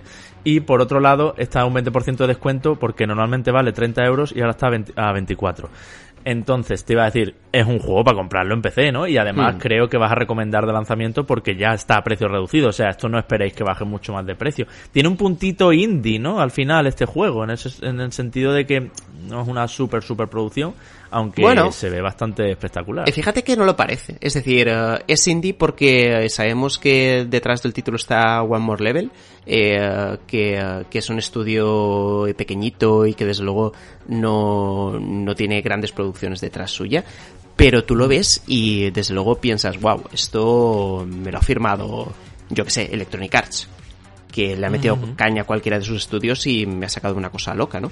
Mm, Entonces, mm, por eso también llama tan poderosamente la atención, ¿no? Porque pese a ser eh, o nacer dentro de la escena independiente de alguna forma, eh, no desprende los estereotipos habituales que todo el mundo pudiera llegar a pensar al respecto. Eh, por eso digo, eh, antes estaba hablando de que tenía pe- pequeños defectos, seguramente la propia historia en sí no acaba siendo nada del otro mundo, de hecho, lo que vaya a suceder ya prácticamente te lo esperas desde el primer momento. Y, eh, pero, pero el juego incluso creo que, que renuncia a ella, es decir, asume que no te va a poder hacer nada distinto, no te va a poder dar una historia, por ejemplo, como antes había puesto el ejemplo de Titanfall 2, sabe que no te va a poder hacer algo así, pero ta- tampoco lo pretende. Está de fondo, eh, sobre todo tiene una, una narrativa que eh, se produce mientras tú vas haciendo distintas cosas. ¿Cuál es el problema? Que en este caso el juego no está doblado al castellano. Entonces tú imagínate en esa vorágine de carreras, espadazos, esquives, ir leyendo subtítulos, pues no, pues no se hace muy cómodo. Aparte, por ejemplo, eh, se me ocurre que diferentes coleccionables que son de voz, eh, no puedes eh, enchufarlos eh, mientras estás jugando, por lo que te tienes que parar. Entonces, claro, si haces eso al mismo tiempo estás rompiendo con esa mecánica de constante movimiento que te, que te insufla el juego. Por lo que, ya digo, no se ha mimado la historia, pero tampoco en ningún momento se ha pretendido darle valor, ¿no? Eh, por último lugar, es muy interesante el sistema de habilidades que tiene, por cierto, que se me había olvidado. Eh, tú al final tienes una, una especie de espacio delimitado, imaginaos algún tipo de tablero rollo Final Fantasy, pero las habilidades en cuestión son piezas de Tetris. Entonces, claro, tú tienes que ir colocando esas piezas de Tetris dependiendo del espacio que te den. Por lo que si se te ocurre una combinación perfecta para que encajen esas piezas de Tetris, podrás tener equipadas más habilidades que otras, ¿no? Es decir, es, eh, mola mucho que la- el, pro- el propio tablero de habilidades en sí sea un propio juego, ¿no? Que te permita estrujarte un poquito la cabeza para Un encajar bien minijuego las para piezas. optimizar el espacio, claro. Eso es, eso es. De hecho, me parece una idea que eh, creo que muchos estudios potentes van a aplicar muy pronto, porque yo al menos eh, no la había visto mucho.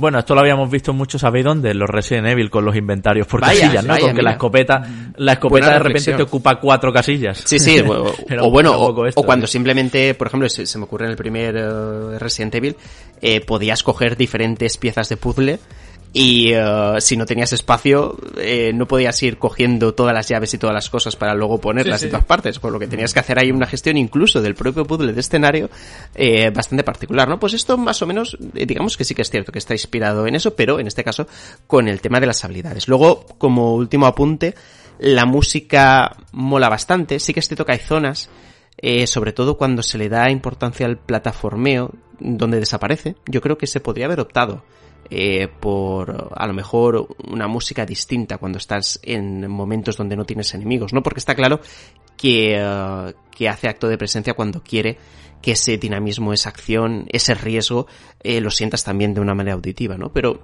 se me hace un poco vacío cuando en secciones de plataformeo eh, no hace acto de presencia.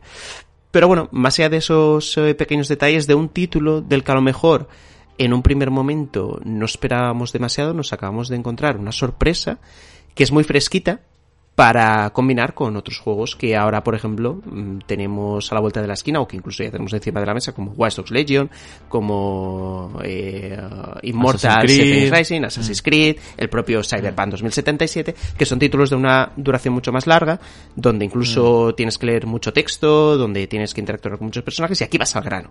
Aquí vas a correr, a pegar saltos, a meterle el espacio en el gaznate a cualquier enemigo y, eh, y a intentar eh, una y otra vez eh, derrotar ese, ese reto, superar ese reto que te ha plantado el juego en tus narices, ¿no? Y que, es- y que te está suponiendo un problema porque no puedes seguir hacia adelante. Entonces, yo ya digo que recomiendo bastante probar la demo. No es representativa del juego para nada, nunca una demo lo es, ¿no? Pero en este caso, mm, insisto que es muy importante el hecho de mm, superar bastantes horas del título para ver cómo van cambiando los enemigos y el escenario y entender cómo de dinámico puede ser algún que otro nivel. Y, eh, nada, eh, sorpresas de esas que nos gusta traer a Reconectados y que desde luego han salido muy muy bien.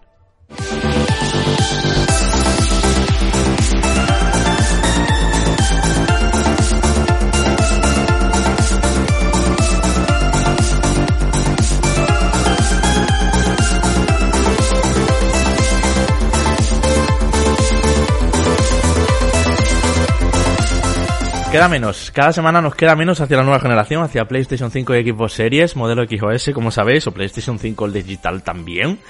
Y esta semana, pues a nuestras sensaciones en Gen se viene otro amigo, otro representante de un medio, de podcast, y lo que nosotros consideramos la voz, que no el programa, sino la voz que hemos escuchado en tantos juegos, en tantos videoanálisis, en tantos Meri Podcasts. Juan Arenas, ¿cómo estás? ¿Cómo estáis eh, reconectados? ¿Cómo va la cosa? Hostia, macho. ¿Cuánto tiempo sin pasarme por aquí estuve? Pero hace tanto. Yo- eh, estuviste, estuviste en un programa sobre doblaje y traducción Mm. con Ramón Méndez también, ¿te acuerdas?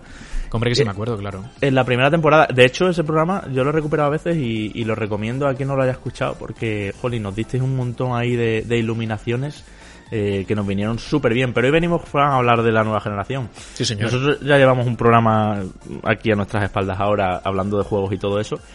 Y yo quiero saber, hay preguntas relacionadas con el mundo del doblaje, hay preguntas relacionadas con... Bueno, primero de todo, venga, para romper el hielo, ¿cómo ves tú el panorama? ¿Cómo estás sintiendo? ¿Cuáles son tus sus sensaciones con esta nueva generación? Tú que como nosotros has vivido ya unas cuantas.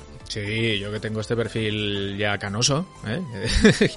la verdad es que habéis llamado a uno bueno para hablar de la nueva generación. Para mí, lo- lo- lo- la nueva generación auténtica es la segunda parte de los Gremlins. Dicho lo cual, podemos hablar de las consolas nuevas. Uf, ya empezamos.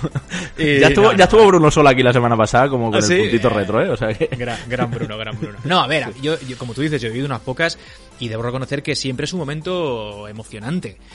Quizá... ¿Qué consola te has pillado? Ahora, ahora te cuento eso, pero déjame que te diga que con los años sí que es cierto, por aquello de la emoción, eh, se me ha relajado un poco esa parte de, de mi perfil como jugón o lo que quieras. decir eh, que, que se emociona con esto. O sea, me sigo emocionando, pero un pelín menos, ¿eh? O sea, mi hermano, por ejemplo, está muy Igual es que esta generación, bueno, espérate, Juan, igual es que esta generación no ha sido tan emocionante. Pues puede ser. esta nueva generación. Que esto es una teoría que aquí decimos mucho Sí, también. Igual no están haciendo todo el fuego y, y artificios que, que, que cabría esperar. Se han ¿no? juntado muchos elementos, tío, porque también Mm. el tiempo que vivimos no ha permitido a lo mejor, pues eso, que luzca tanto el, el, el impasse este, ¿no? El momento histórico que no deja de Sí, ser, sí. que llegó una consola o unas consolas nuevas, porque es verdad que vivimos un tiempo difícil, pero no sé si han puesto todo de su lado para, eh, pues eso, hacernos sentir emocionados con respecto a lo, a lo que viene. Y luego, respondiendo a lo que dices, a ver, eh, yo soy, y lo he dicho en el Meri Podcast, si la cosa no cambia de aquí al lanzamiento, que quedan cuatro días, y de hecho yo no he hecho reserva, soy de los que van a esperar un poquito, ¿eh? Sí que tengo elegida una de, de partida, no me voy a poder pillar las dos y va a ser Play 5, ahora si queréis hablamos del porqué.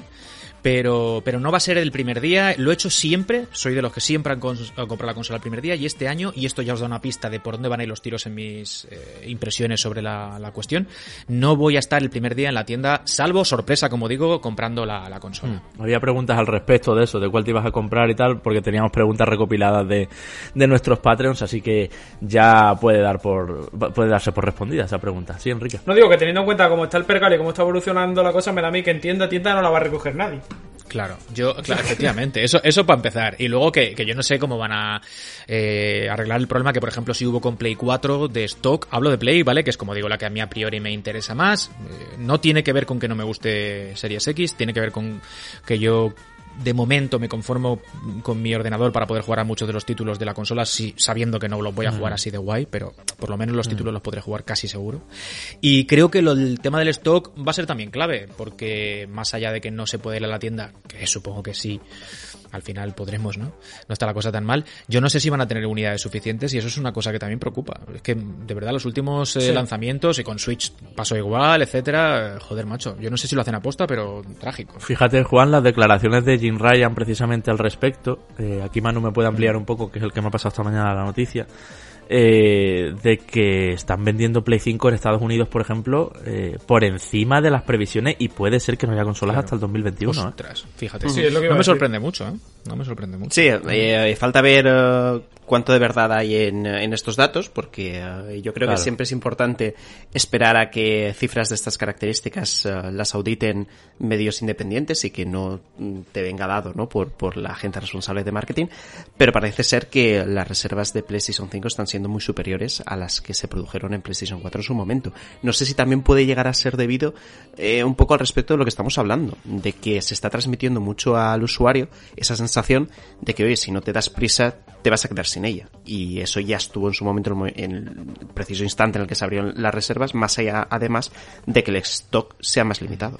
Sí, es inteligente. Sí, aparte que yo por lo, por lo que por lo que bueno, por lo que me llega un poco, yo diría que el que no tenga reservada ya ninguna de las dos no la va a poder comprar como pronto hasta enero, febrero, eh. ¿Tanto? Yo creo que sí. Por lo que me, por lo que me está llegando a mí, mm, Ya está Navidad en medio, tío. Es duro eso. Sí, ¿eh? sí, es complicado, pero es que la situación que hay es la que hay. que- Bueno, durante muchos meses, y perdonadme, eh, yo también hablaba con gente que tenía miedo de que, por lo que hablamos, ¿eh? la situación que se vive a nivel mundial, ni siquiera se cumpliese la fecha de, de lanzamiento. Es decir, que se tuviese que retrasar y, es decir, tampoco me extraña tanto que se puedan pasar las navidades sin sacar nuevo estocaje de máquinas, porque igual, aunque hayan hecho el esfuerzo para llegar a la fecha prevista de lanzamiento inicial, eh, pues eso, haya afectado de alguna forma la producción, no sé si la distribución, y oye, saben que tienen lo que tienen para empezar y que después, como tú dices, Enrique, haya que esperar unos meses. Me parece súper jodido, con perdón, que gente como pueda ser en mi caso, que no lo pille el primer día, diga, ostras, es que a lo mejor lo quiero pillar en Navidad y no puedo. O sea, es difícil. El eso. caso, chicos, es que es muy complicado de conjugar todo esto con, eh, con lo que decía Jim Ryan, más allá de las reservas, y es que esperan también vender, eh, por ejemplo, 7,6 millones de PlayStation 5 antes del cierre del año fiscal, que recordemos que se produce el 31 de marzo. Entonces es muy difícil, ¿no? El ver eh, cómo es posible que ahora mismo en campaña de Navidad, que es el momento más fuerte a la hora de vender consolas o vender software de cualquier tipo, eh, no tengamos esas consolas, ¿no? Y pese a todo se pretenda llegar a marzo con unas cifras que desde luego que, que parecen de locura. Pero bueno, en, gen- en general todo este inicio de generación está siendo de locura. Técnicamente, técnicamente Manu piensa que sí que sí que se, sí que podrían llegar a, a la cifra. Yo no solo te hablo de, de PlayStation, sino te hablo también de Xbox, porque la persona la, situación particular es que las dos compañías están en la misma, están en la misma condición, es decir, eh, hoy justo esta mañana lo hablaba con un, con un, con un amigo de España y me decía, no me he reservado la, la Series X y no hay forma de conseguirla ahora mismo en ningún lado, en España. Y es como, si tú te vas a comprar una consola de nueva generación y no la has reservado y te has quedado sin ella, eh, no puedes ir a la, la- la otra opción que tienes en las tiendas, una Switch, y no te la vas a comprar. Entonces, como que el que esté en la, en la pole de salida para comprarse una Play 5 o una Xbox eh, y no la pueda conseguir el lanzamiento, va a seguir en la pole de salida para cuando haya stock. Entonces, si, si reponen stock en, en- a mediados de enero, toda esa gente va a estar preparada para comprársela, porque es que no se van a comprar otra cosa. De todas formas, yo voy a dar un consejito aquí, amigos oyentes, y es que si no habéis podido reservar y sí o sí la queréis cuando salgan, acercaros a un, a un centro comercial grande porque siempre hay unas unidades. Eso me pasó a mí con la, con la 4, sí. Y a mí con la Wii. buscando, ¿eh? Y, la Y a mí con la o sea, Wii, que también fue una locura. Siempre hay unas unidades para ponerlas en las estanterías. Os ponéis ahí como cuando son las rebajas del 7 de enero. Os ponéis a las 9 de la mañana en la puerta y cuando abran salís corriendo para la sección de videojuegos porque siempre hay, siempre hay una como como como como la, la, la más de casa eso me acuerdo de un meme que había como un montón de señoras corriendo De por hecho- pues igual. de hecho- Eh, siempre hay unas unidades para la estantería perdona mano De hecho, os he comentado yo eh, que el día de lanzamiento de Xbox Series, De Series X, eh, X. voy a estar ahí en el Corte Inglés a primera hora de la mañana a ver si pillo alguna, porque claro, Eso tiene más gracia, ¿eh? Incluso sin reserva, un poco en plan... Sí, sí, a la aventura. ¿verdad? Le veo el morbo a eso, sí, sí. De todas formas, Juan, mm, no sé si estás con nosotros. Bueno, sí, sí que estás con nosotros. Modelo físico con lector de disco Hombre. a muerte, ¿verdad? Ya esta semana, además, ha salido una noticia que, compañeros, no me las quiero dar de estúpido, A ver, a ver. pero me las voy a dar un poco y es que me da un poco la razón. Devil May Cry 5 Special Edition no va a tener ray tracing en Xbox Series S. Yo creo que es una noticia lamentable porque el ray tracing es una de las características de la nueva generación. O sea, así como la generación pasada eran eh, o por ejemplo con las consolas 4K, pues la característica era que algunos juegos escalaban a 4K, o por lo menos tenía el checkerboard este que lo ponía como la mitad, pero se reescalaba, tal. Eh, el ray tracing creo que es una cosa que queremos vivir en la nueva generación. Y Xbox Series S no lo va a tener para Devil May y crucemos dedos porque no sean muchos más juegos y no sea al final un lastre eh, para la gente que haya elegido esta versión. Yo te conozco y no sé qué te ha parecido esto y sé además que tú irías a por la que tenga lector Sí. de discos o seguro. Sí, sí, eso para mí es un factor importante. Puede parecer a estas alturas de la partida, nunca mejor dicho, algo intrascendente. Hay mucha gente, yo estoy convencido, que compra porcentaje alto de sus juegos en, en digital, muy cómodo. Al fin y al cabo, las ediciones físicas tampoco aportan tanto si lo miras desde ese punto de vista. Pero, y ya no aludo a la razón que eh, gente muchas veces usa, ¿no? Que es, bueno, no, es que si un día no, no van los servidores, o- yo tengo mi juego siempre puedo jugar. Eso también es muy importante. Pero ya voy al, simple hecho de pagar por algo, eh, que, que vas a conservar de alguna manera seguro. Yo por el tema del espacio pues también, pero... Eso te iba a decir que tú tienes la casa invadida, ¿eh? Claro, me lo podría plantear, pero tío, no sé, yo sigo pensando que el, el soporte físico tiene, tiene encanto. Y yo soy un romántico, no lo escondo, lo he dicho siempre. eh, y no, no me apetece gastar dinero en una consola, o sea, gastar menos dinero en una consola, consola digital solo por el ahorro este. O sea, no, no me parece lógico. Es más, os voy a decir una cosa, yo cuando no tenía muy claro cuál comprar, que me ha ocurrido, ¿eh? O sea, en un momento determinado dije, ¿qué hago?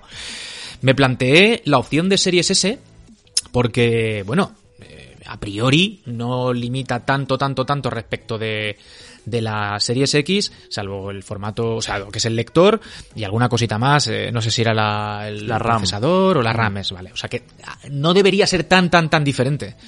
Pero es que yo no quiero comprar una consola que no tenga lector de discos. Entonces esa opción directamente la, he tenido que descartar. A mí, ¿eh? O sea, habrá, habrá quien le parezca guay. Yo sigo pensando que por la diferencia de precio que hay, merece dar el, el paso de comprarlo con lector. Se- Eres de esas personas, Juan, a las que se le desinfló un poco Xbox, que también lo hemos visto, cuando Halo se ha pospuesto y no sale de lanzamiento, porque justo esta semana hemos tenido también, es que es una semana dura para Xbox en el sentido de noticias, hemos tenido la, la noticia triste para los que esperamos Halo Infinite de que su segundo director también se va, ya es el segundo que se va y que el proyecto, yo compañeros, Enrique Manu, no sé cómo lo veis, pero estoy empezando a pensar que no sale en 2021, ¿eh? Pinta, O sea, pinta regular. esto es grave. Y, y mucha gente esperábamos estrenar la Xbox con el Halo Es que- y de repente desaparece.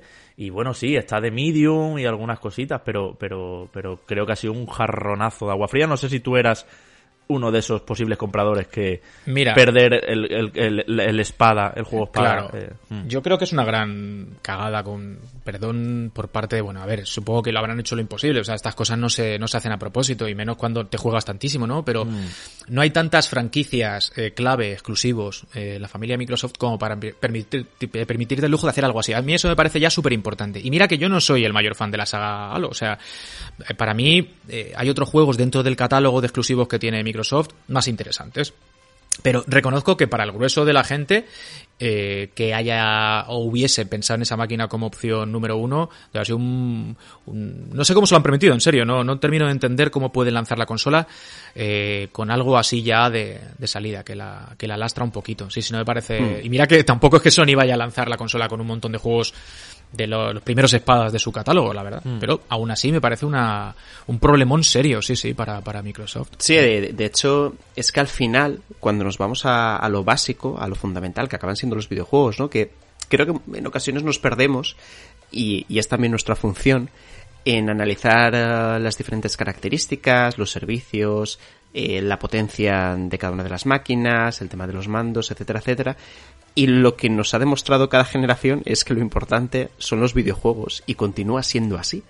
Y justo por ese motivo, ¿no? Es tan llamativo y seguramente de alguna forma se habrán podido resentir las perspectivas de Microsoft durante el primer año de su consola, sobre todo la principal, que es Series X, por el hecho de no tener ese título exclusivo de lanzamiento que pueda de alguna manera poner la primera piedra de lo que van a ser la llegada de los diferentes juegos de, de Microsoft Game Studios, ¿no? Y es una ausencia mm, tan increíble, ¿no? Que, que yo- yo creo que hasta, hasta ahora mismo se nos hace raro el hecho de ir a por la consola o a haberla reservado y pensar que seguramente le vas a sacar partido, eh, sobre todo con el Game Pass, a juegos que ya puedes jugar en, en Xbox One. Para mí lo más interesante de, de Microsoft sigue siendo este Game Pass, ¿eh? O sea, me Hombre, parece sin duda. ya ves. que es un acierto. Mira que cuando se, se anunció y tal, pues hubo mucho debate. Yo no entiendo dónde está el debate, os lo digo de verdad.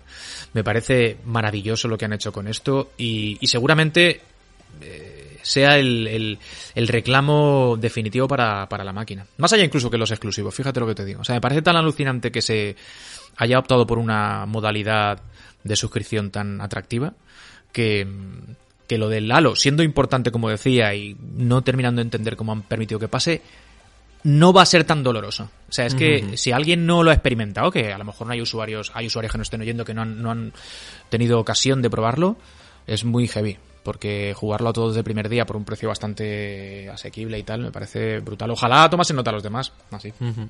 Y ahora Máxime también Juan con, con la compra de Bethesda, que se entiende Bueno, que sus juegos que- estarán brutal. ahí también. Brutal, Una tío, sí, sí. barbaridad. Eh, y también te iba a decir, otra función del Game Pass importante es el juego en la nube. Y a raíz de esto, esta semana hemos sabido con el Nintendo Direct Mini este de los partners, que Hitman 3 y Control van a tener en Switch, Control concretamente en su Ultimate Edition, en la versión que incluye todo, van a tener en Switch, eh, bueno, Control ha salido ya, está en la eShop y tiene versión, pero jugada en la nube. Esto trae el sistema de juego en la nube de Nintendo eh, por fin a todo el mundo, porque ya no sé si sabía Juan que se probó con Resident Evil 7 en Japón, que Sí, se jugaba momento, así con, sí, una, sí. con una cloud version, y ahora ya pues se estrena en Europa, ya os digo, Control ya está disponible en la eShop, 40 pavazos por cierto, por un juego en la nube, es un poco lo que, es esa sensación que tenemos cuando compramos un juego en Stadia, pero Hitman 3 igual, va a salir en Switch a todo tren gráficamente, pero jugado en la nube. ¿Tú crees que esto está vaticinando que se viene la Switch Pro a principios del año que viene, como creemos aquí los tres? Yo pienso que sí. Es más, eh, honestamente ya está tardando Nintendo, ¿eh? os lo digo. La consola la está funcionando muy, muy, muy bien, pero eh, este, a mi modo de ver, es el momento para, para dar un, salto en ese sentido. Eh, que habrá quien piense, bueno, yo he comprado una máquina, dejadme que disfrute de ella un poco más de tiempo, pero, pero en los tiempos que corren, a la redundancia, actualizarse ya lo han hecho los demás y yo estoy seguro que esta generación que empieza va a ir en esa línea también a no mucho tardar, es lo que toca. O sea, si alguien permite que pase el tiempo sin actualizar su máquina, eh, el tiempo más de lo que es eh, lógico en, en este momento, está cometiendo un error. Y Nintendo lo va a hacer seguro, yo creo. ¿eh? ¿Y tú crees, eh, con estas declaraciones que han salido también de Nintendo, de que están estudiando que Switch sea como la consola definitiva, que vayan actualizando y ya, pero que sea como para Apple los iPhone, es el único modelo y lo van actualizando? Eh, ¿Crees que ha llegado el fin de las consolas, Juan, con esta generación que entra ahora? Y que al final estemos todos jugando en la nube, eh, con servicios de suscripción. O sea, igual Play 5 y Xbox Series son las últimas consolas. Es una teoría que aquí también el Sensaciones Next con otros invitados, creo que lo introdujo Alex Pascual, creo, no sé si fue Jorge Cano, eh, se ha barajado ya, ¿eh? Porque Hombre, todos los movimientos, tío, recientes... Hmm. Claro, los movimientos recientes, este por ejemplo, que hablamos de actualizar consolas, ¿no? Como pasó con Pro eh, y, como probablemente acabe pasando con Switch, van en esa línea. El que salgan modelos sin lector eh, físico, eh, el juego en la nube, que aunque las grandes marcas todavía no han dado el paso definitivo a ofrecer servicios eh, que sustituyan a las máquinas como las hemos conocido, ya ha habido cositas, ¿sabes? PlayStation ha hecho su, su, pequeño intento en ese sentido y tal. Yo creo que no es descartable que esta sea la última generación, no, o sea, de máquinas al uso, por decir así. Y, y me daría pena por un lado, pero por otro, eh, entiendo que, que, todo, todo evoluciona, tío, y que a lo mejor de lo que se trata es de asumir que no, no vivimos en los años 90 ya, ¿no? Yo soy reacio a pensarlo, pero intento también entender a las, a las grandes empresas el desembolso brutal que tiene que suponer desarrollar máquinas como estas mm, cuando seguramente la tecnología para evitar eso ya existe, es decir, además no te tienes que preocupar de colocarlas, el stock que hacíamos antes no, seguramente no sería un problema. No lo descarto, tío. Y, y que esta sea o no la última generación no significa que no sea algo que sea inevitable ya. Que quizá no sea esta y sea la siguiente, pero que yo creo que eso más tarde o más temprano va a acabar pensando, ¿qué ventaja hay realmente en tener una máquina en tu casa? Más allá que a lo mejor la estrategia de marketing que supone venderte algo físico, ¿no? Es decir, vale, te estamos vendiendo, te pagas este dinero por algo que tienes en tu casa. O sea, al final, como decía Manu antes, lo importante son los juegos. Esto ya es una excusa casi, ¿sabes? Una máquina como la Play 5 o la propia Xbox Series X no son sino PCs ah, optimizados para que en un sistema armónico pues los desarrolladores puedan hacer los mejores juegos posibles sin tener que pasar por eh, la, locura que supone actualizar un PC cada poco o el desembolso brutal que supone tener un PC a la, a la, altura de estas consolas, que es verdad que si lo comparas con lo que supone un PC tocho, pues todavía te estás ahorrando dinero yo qué sé, no me parece que sea descartable a un corto, más corto que medio plazo. Sí. Mm, desde luego hay, eh, hay alguien que estaría encantado con, con ello y es Microsoft, sobre todo porque ya tiene la base de su servicio, que lo hemos hablado antes, ¿no? con el Game Pass. Entonces, eh, con Cloud, con un sistema al final, con, con la idea de, de Stadia, realmente, ¿no? Porque Stadia fue quien, quien propuso también, de alguna manera, toda esta situación pero bien ejecutado y llevado a cabo y uh, en, un, uh, en un mundo en el que al final nos conectemos a, nuestra tele y abramos eh, Game Pass como abrimos Netflix y nos pongamos a jugar, pues uh, en esa situación evidentemente Microsoft ahora mismo lo tiene todo muy bien atado, ¿no? Para que se produzca y sobre todo se produzca dentro de su ecosistema. De todas formas, fijaos que yo mm, me resisto a pensar que esto incluso en la siguiente generación pueda llevarse a cabo. Fijaos, por ejemplo, en, uh, en, lo que ocurre ahora mismo con, con las películas, ¿no? Con el Blu-ray. Quien quiere disfrutar de, de, una buena película a una alta calidad no puede hacerlo mediante, uh, mediante streaming. Es cierto que mm, vamos a ver dentro de unos años cómo mejora mm, la tasa de transferencia de, de, servicios como Netflix, cómo podemos ver la calidad a 4K de, de series que ellos producen, que realmente están disponibles para verlo eh, a ese nivel, ¿no? Pero sabes al final, y sobre todo lo compruebas, que no tiene ese mismo detalle, esa misma calidad gráfica, una serie a 4K en Netflix, por ejemplo, que una película Blu-ray a 4K que te puedas tú meter en tu propio reproductor. Por eso yo soy reticente al respecto y creo que todavía nos queda al menos una generación eh, de consolas más. Fijaos que ya en PlayStation 4 y Xbox One hubo quien quiso matar esta generación que vamos a, a empezar a vivir ahora. Y no ha sido así. De todas formas, tío, yo te digo, en mi opinión, todo lo que se, se apunta o se eh, esboza acaba llegando. Es decir, hay muy pocas veces en que la industria haya dado pasos en falso definitivos, que han dicho vamos a intentar esto y se haya caído. Pienso en Virtual Boy, por ejemplo, y cosas así como muy eh, puntuales. Pero el resto de, de, de movimientos que hace la industria si se empecinan en que algo ocurra, más pronto o más tarde acaba pasando. Y esto que estamos comentando además no es ninguna tontería, supondría muchas ventajas para las, marcas. Así que yo, aunque la tecnología actual seguramente no sea la ideal para hacer algo así, tan, tan como nos quiso vender Stadia en su momento, creo que lo acabaremos viendo.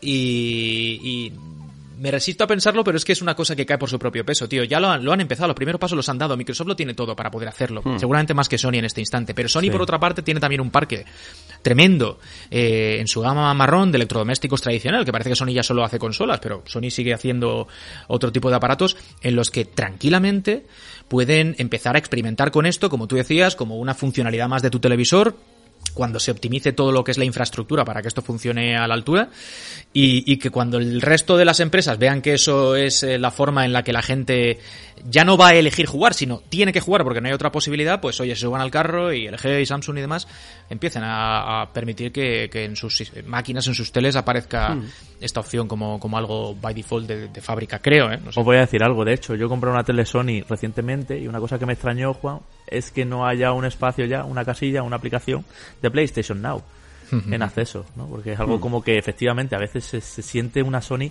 como que no liga del todo sus líneas de negocio. Está muy diferente, muy diferenciada, sí, pero yo creo que todavía eso no se ha introducido, vamos, tiene sentido pensarlo, porque siguen haciendo consolas. O sea, en el momento en que ellos quieran, fíjate lo que te digo, no, no que digan ya no vamos a hacer más, o sea, que no existan las consolas, sino que ellos digan aquí vamos a decidir que este es el cambio de paradigma respecto a la forma en que la gente juega. El día que lo decidan, darán el paso y se acabó.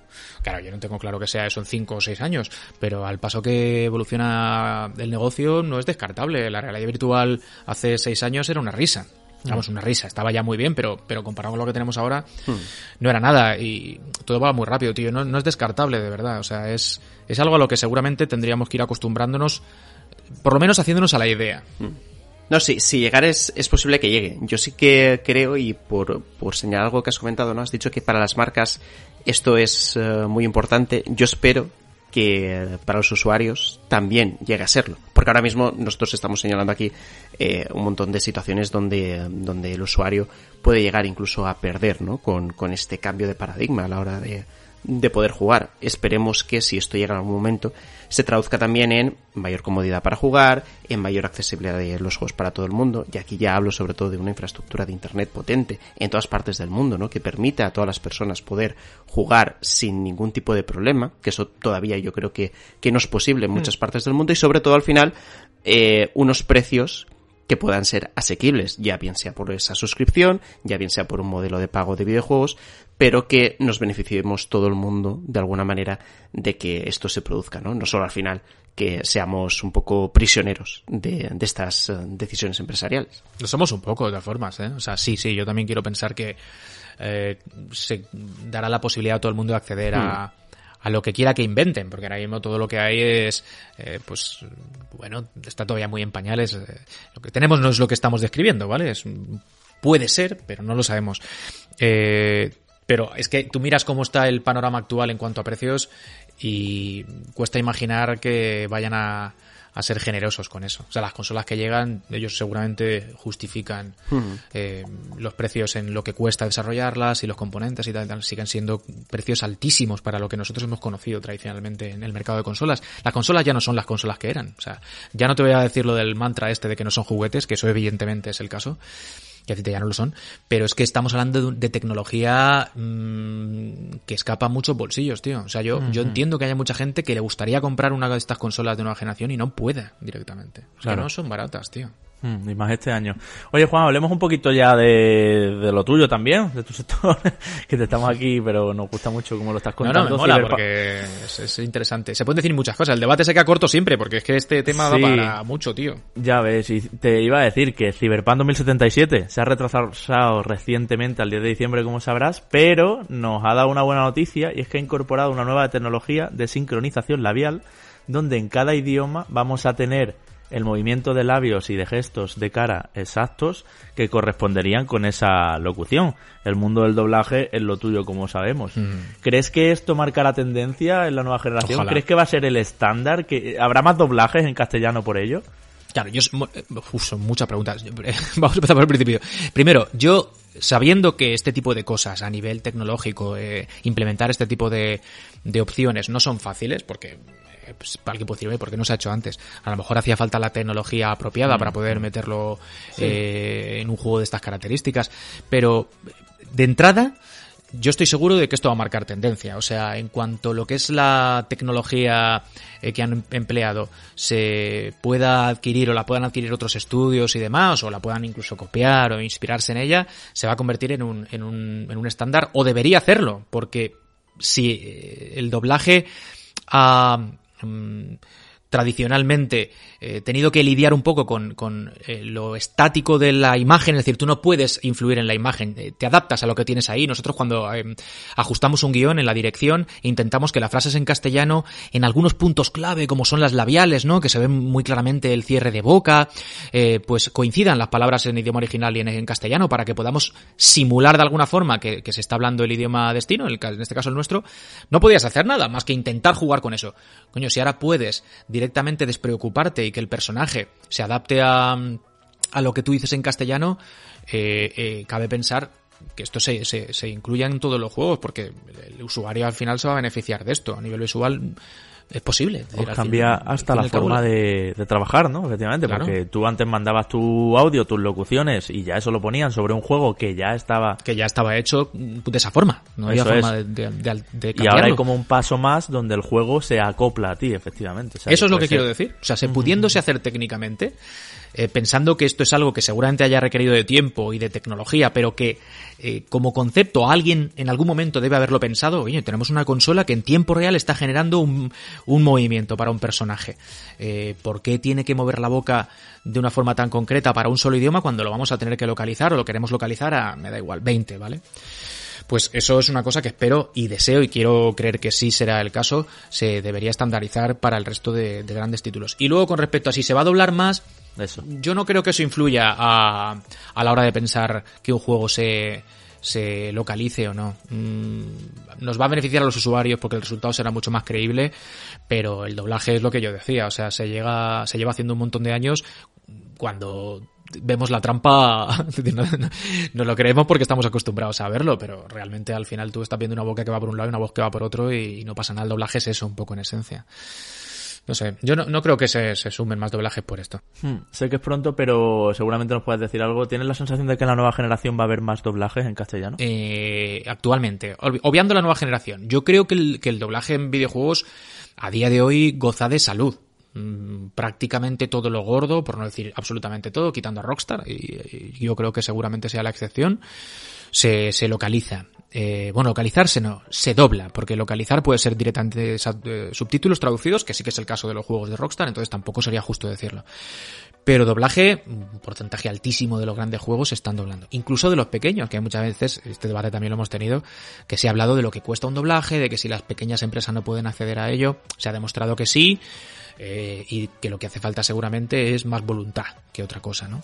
Entonces yo no creo que vaya a cambiar mucho a mejor. Lo que sí que deseo es que se mantenga y y que ya que nos hemos acostumbrado a que casi todo lo gordo nos llegue doblado, ahora de repente no haya, por el motivo que sea, eh, más empresas que decidan sumarse al barco del no, yo mi producto lo quiero mantener en original por el motivo artístico que quieran, quieran dar, que casi siempre ese, ¿no? O sea, o sea em, ponen un poquito detrás de la parte artística para seguramente justificar Sí. el no gastar dinero en algo porque creen que no van a vender el juego lo suficiente o simplemente por, por una cuestión de ahorro. No creo que no creo que vaya más el, doblaje que lo que espero, o sea, ver, a más, me refiero a cantidad. Estamos Decidme si veis que es eh, insuficiente en según qué, en según qué marcas o, o- o franquicias. Yo creo que estamos bastante... Como que sigue su ritmo natural, ¿no? No que llegue una nueva tecnología y una nueva generación está haciendo de repente que tengáis una rampa de trabajo ascendente que digáis, hostias, ¿cómo se notan las nuevas consolas? Para nada, ¿estáis? En no, el eso crecimiento ha habitual, pasado en los últimos 10 años, tío. En los últimos Ya, 10 ya, ya, años, ya. 10, 15 años es donde se ha producido eso. Yo creo que ya estamos en una situación en la que lo que es deseable es que se mantenga, oye, o mejore el nivel en la medida que cosas como la que tú has dicho antes nos ayuden. Es decir, seguramente se pueden hacer mejores doblajes porque no tendremos que, en momentos muy concretos, también digo, no es una cosa que sea lo habitual, no tendremos que forzar frases para que encajen en una boca cuando se ven las bocas, porque lo bueno de los juegos es que muchas veces el personaje está por ahí haciendo sus historias y, no hay tanta atención a la sincronización labial como sí que hay en una secuencia o en un, ¿sabes? En, un vídeo. Ahí es diferente.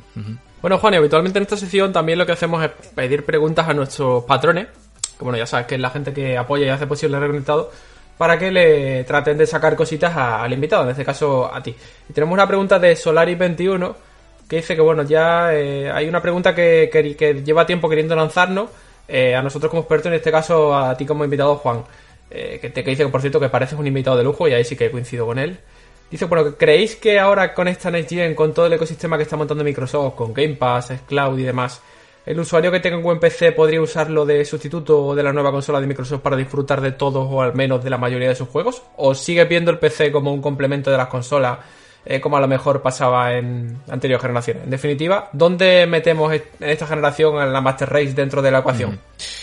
Pues mira, yo lo decía antes, o sea, para mí el motivo por el que cuando dé el paso de comprar una máquina elegiré PlayStation 5 es precisamente ese, que en mi opinión Microsoft ha puesto todo sobre la mesa para que los usuarios de PCs mínimamente potentes, evidentemente, puedan disfrutar de su, de su catálogo si no tan casi casi igual de bien que los que compren la consola. La diferencia es también lo que, lo que hemos dicho antes, que necesitas una inversión bastante grande para tener una gráfica potente, un procesador a la altura, etcétera, etcétera, en tu torre, y con una consola por un precio yo creo que sensiblemente inferior y sobre todo olvidando de todos los problemas y las complicaciones que te puede dar un PC en cuanto a configuración, eh, actualizaciones y una serie de elementos que todos conocemos, pues oye, tengas, tengas ese tipo de, potencia.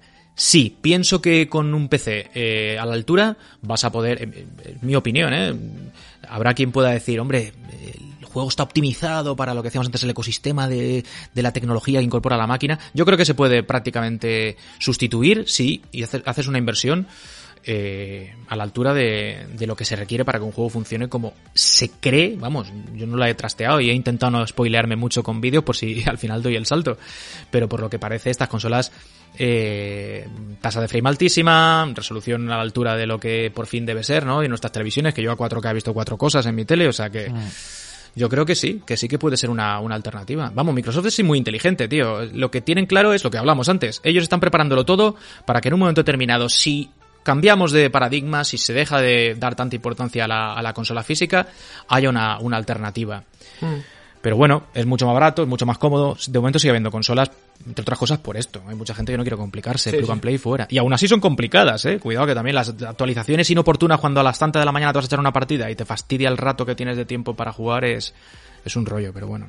Vale, y ahora la otra pregunta que teníamos es David Mejías Clavijo, que esta, esta te va a gustar. Dice, bueno, que si le podíamos preguntar a Juan, ¿qué consola de próxima generación crees tú que va a emular mejor la Mega Drive? Qué grande, la Mega Drive se emula a través de una Mega Drive. No emuléis, amigos. Haced por una máquina. Darle vida a las máquinas. Os quieren, ellas os quieren y, y, hay que darles amor, hay que devolvérselo. No, no, no. Me da un poco igual, ¿eh? Yo sabéis que incluso teniendo cacharros mil para poder emularlas, al final acabo enchufando el, el viejo trasto. Sí, sí, sí.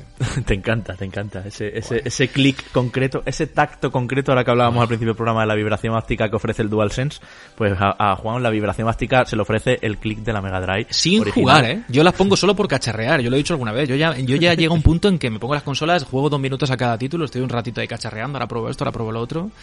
Y soy feliz, no necesito mucho más. Pero bueno, soy un enfermo, lo admito, es el primer paso. Amigos, no me hagáis mucho caso en esto. Había preguntas troleíto ahí también y nos decían, si las hacéis ya triunfáis. Pues claro que las vamos a hacer, que os creéis amigos Patreons de nivel 3 que no vamos a hacer estas preguntas aunque pongan a Juan en un compromiso. Había alguien por ahí que nos decía que si preferirías volver a trabajar con Enrique o conmigo. Uh. Sabéis la respuesta, malditos. Yo lo que me, me, apetece mucho, momentos como el de hoy, hacía mucho tiempo que decía, no, sí. no coincidíamos en el programa, pero también hace tiempo que no coincidimos todos eh, sí, sí. para tomarnos una cerveza, ¿sabes? O sea, que hacía tiempo que no, que no, te, no teníamos la oportunidad de juntarnos. Para mí lo ideal sería estar todos juntos. Manu también, porque la buena gente tiene que estar siempre cerquita. Que remarse. Eso, eso. Y, y, de verdad, y no es por quedar bien, porque sabéis el afecto que os tengo a todos, que, que yo lo que creo que más tarde o más temprano va a pasar. Lo que no sé es cómo, pero yo creo que algún día nos volvemos a reencontrar. Ha habido proyectos ahí que no llegaron a, a buen puerto y sabéis a lo que me refiero, historietas mm. que tuvimos allá medias. Y es una pena porque me apetece mucho, pues eso, poder eh, eh, de partir con vosotros más allá de ratitos como este de forma habitual sobre, sobre esto que tanto nos gusta. Ojalá mm. pasase. Así que no elijo, porque voy a elegir papá como Lisa, ¿no? Papá o mamá. No, no lo tengo tan claro. Y ahora un poquito más picante también, porque es su estilo. Me decía Thor el otro día en el grupo de patrones VIP de nivel 3 eh, que, bueno, que cuando que le escuchaba mucho el Mary Podcast, pero que luego hubo un cambio de plantilla y que entonces lo dejó de escuchar y tal. Y dice, Juan, ¿es esta temporada la mejor de la historia del Mary Podcast? ¿O hubo otra en la que había participantes de más nivel? Guiño, guiño.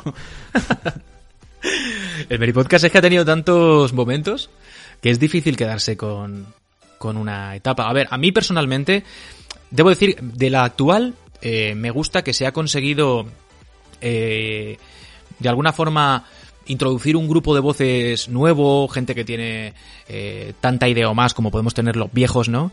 Y, y, que saben manejarse lo suficientemente bien como para que el, el Meripodcast, pese a no estar los de siempre, hablo el, el de actualidad, ¿vale?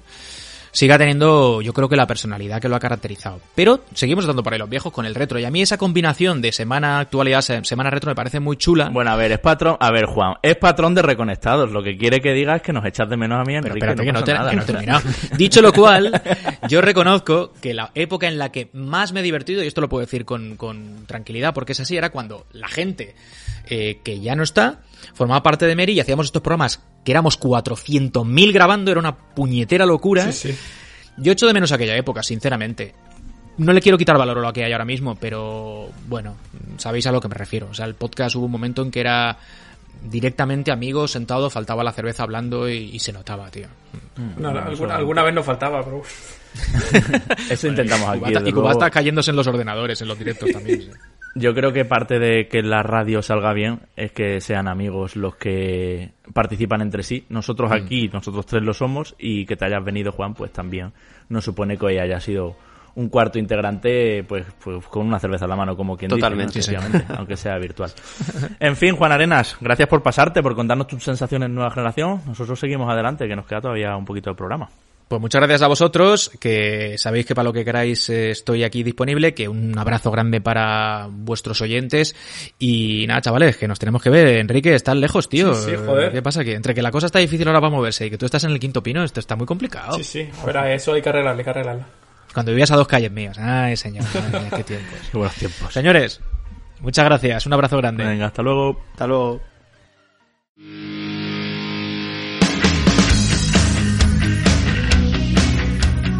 Así cerramos otro programita reconectados. Gracias a todos los que estáis comentando. Disculpad que esta semana no os podamos leer por cuestiones de tiempo como siempre, pero ya sabéis que entráis en el sorteo de ese mega sorteo que habrá en diciembre entre todos los que comentáis el, el programa en Evox. Eh, Enrique, te dejo hasta la semana que viene, donde también sacaremos ganadores de los sorteos que anunciábamos al principio. Sí, sí, la semana que viene ganadores de sorteo y os voy a poner deberes para la semana que viene, tanto a vosotros como a como a los oyentes, que es que juguéis a la demo de Immortal Phoenix Rising de Ubisoft, que ya sabéis que sale en diciembre. Y que bueno, como os contaba mm. en el reconectado micro que hice unas pocas de, de impresiones esta semana, eh, me está molando mucho, me ha molado mucho lo que he visto. Y yo creo que va a ser una de las compritas de Navidad, ¿eh? Es un juego muy tuyo, Immortal, ¿sí? de todas formas, por la estructura que tiene, por sí, eh, recomiendo a todo el mundo, como siempre, que escuche, Sí, sí. que escuche ese, ese reconectado en micro donde hay más información ampliada y también lo que tú decías, ¿no? Descargarse la demo en Stadia, que con una cuenta de Gmail, nos lo decías el otro día en el ranking reconectados, con una cuenta de Gmail es suficiente para, bueno, siguiente, siguiente, siguiente y en un par de minutos o tres estás jugando. Manu, hasta la semana que viene, querido. No, hasta la semana que viene aquí en podcast, pero el domingo te escucho en el ranking, que este, este puente no hay puente. Con esto de que estamos todos medio confinados ya, eh, estamos el domingo en Twitch, ¿no? Eso es, en parte, mm, de hecho, hablándolo esta semana, porque ya sabéis que creo que en el anterior puente sí que fallamos a esa cita con, uh, con el ranking de reconectados, hemos comentado eso, ¿no? Eh, toda España está de nuevo confinada, estamos todos encerrados en casa, qué menos que pasarnos un ratito por Twitch, eh, pasaros el ranking a los patrones para que volváis a votar, que siempre votáis lo mismo, a ver si empezáis a votar bien, eh, que esto que se os dé la democracia y no votéis bien no puede ser, no puede ser. y, uh, y nada, y ofreceros ese ranking de reconectados otro domingo más a las 8 de la tarde, ahí estaremos los tres, para ver si se castiga o no a Cyberpunk 2077, que yo creo que sí que se le va a castigar, porque esto de, de este último retraso y el crunch de nuevo que ha vuelto a salir, las penalidades que está sufriendo la gente con jornadas semanales de hasta 100 horas, eh, bien lo valen que baje de esa primera posición en la que está ahora mismo el ranking. Así que nada, Javi. Qué raro todo con Cyberpunk. Sí, sí, el juego que era Gold pero no era Gold, el juego que va a tener parche no de día 1 sino de día 0, o sea, desde luego vivimos momentos confusos en todos los sentidos. Y dramáticos, muy dramáticos, desde luego que sí. sí. Pero bueno, a ver si, si todo sale bien y desde luego las condiciones laborales son las mejores y el juego nos llega también para que en Navidad lo podamos disfrutar. Yo aprovecho para saludar a todos esos patrones de nivel 3 que tienen dos sorteos en marcha para la semana que viene ellos. Eh, y a los que les deseo mucha suerte, a pesar de que entren nuevos compañeros en patreon.com barra reconectados a ayudarnos y a poder seguir adelante con este proyecto. Y ellos son Solari21, Bujito Totoro, Rocky Balboa, Trancos, Javi PG, José Antonio Ramos, Alex García, David Mejías, Carlos García Lastra Marqués, Alex Bepo, DJ Rodri, Jesús Prieto, Bruno Besugo, Antonio Camí Martínez, Salvador Escriba Esteban, Andrés Montero, Carilla, Óscar, Sergio Benítez Rodríguez, Alberto Escolano, Acrius, Santi RL, Jesús Benítez, Marcos Serrano Rodríguez, David Hernando Rodríguez, Marcos Rodríguez de la Cruz, Javier Vázquez, Héctor Rojas, Toto M de Trophy Slayer, Ton Rojas, Fernando de la Hermosa, Miriam, Jesús Vega, Guillermo Martínez Rodríguez, Tor36, Leonardo, Petocún, Will Arango, Miguel Pérez Carasol, Carlos Beltrán, Neo Parker, Sergius Snake y Argentus. Como siempre, un saludo a ellos, un saludo a todos, gracias por escucharnos, por compartir el programa y nos vemos el domingo en el ranking, en Twitch. Hasta luego.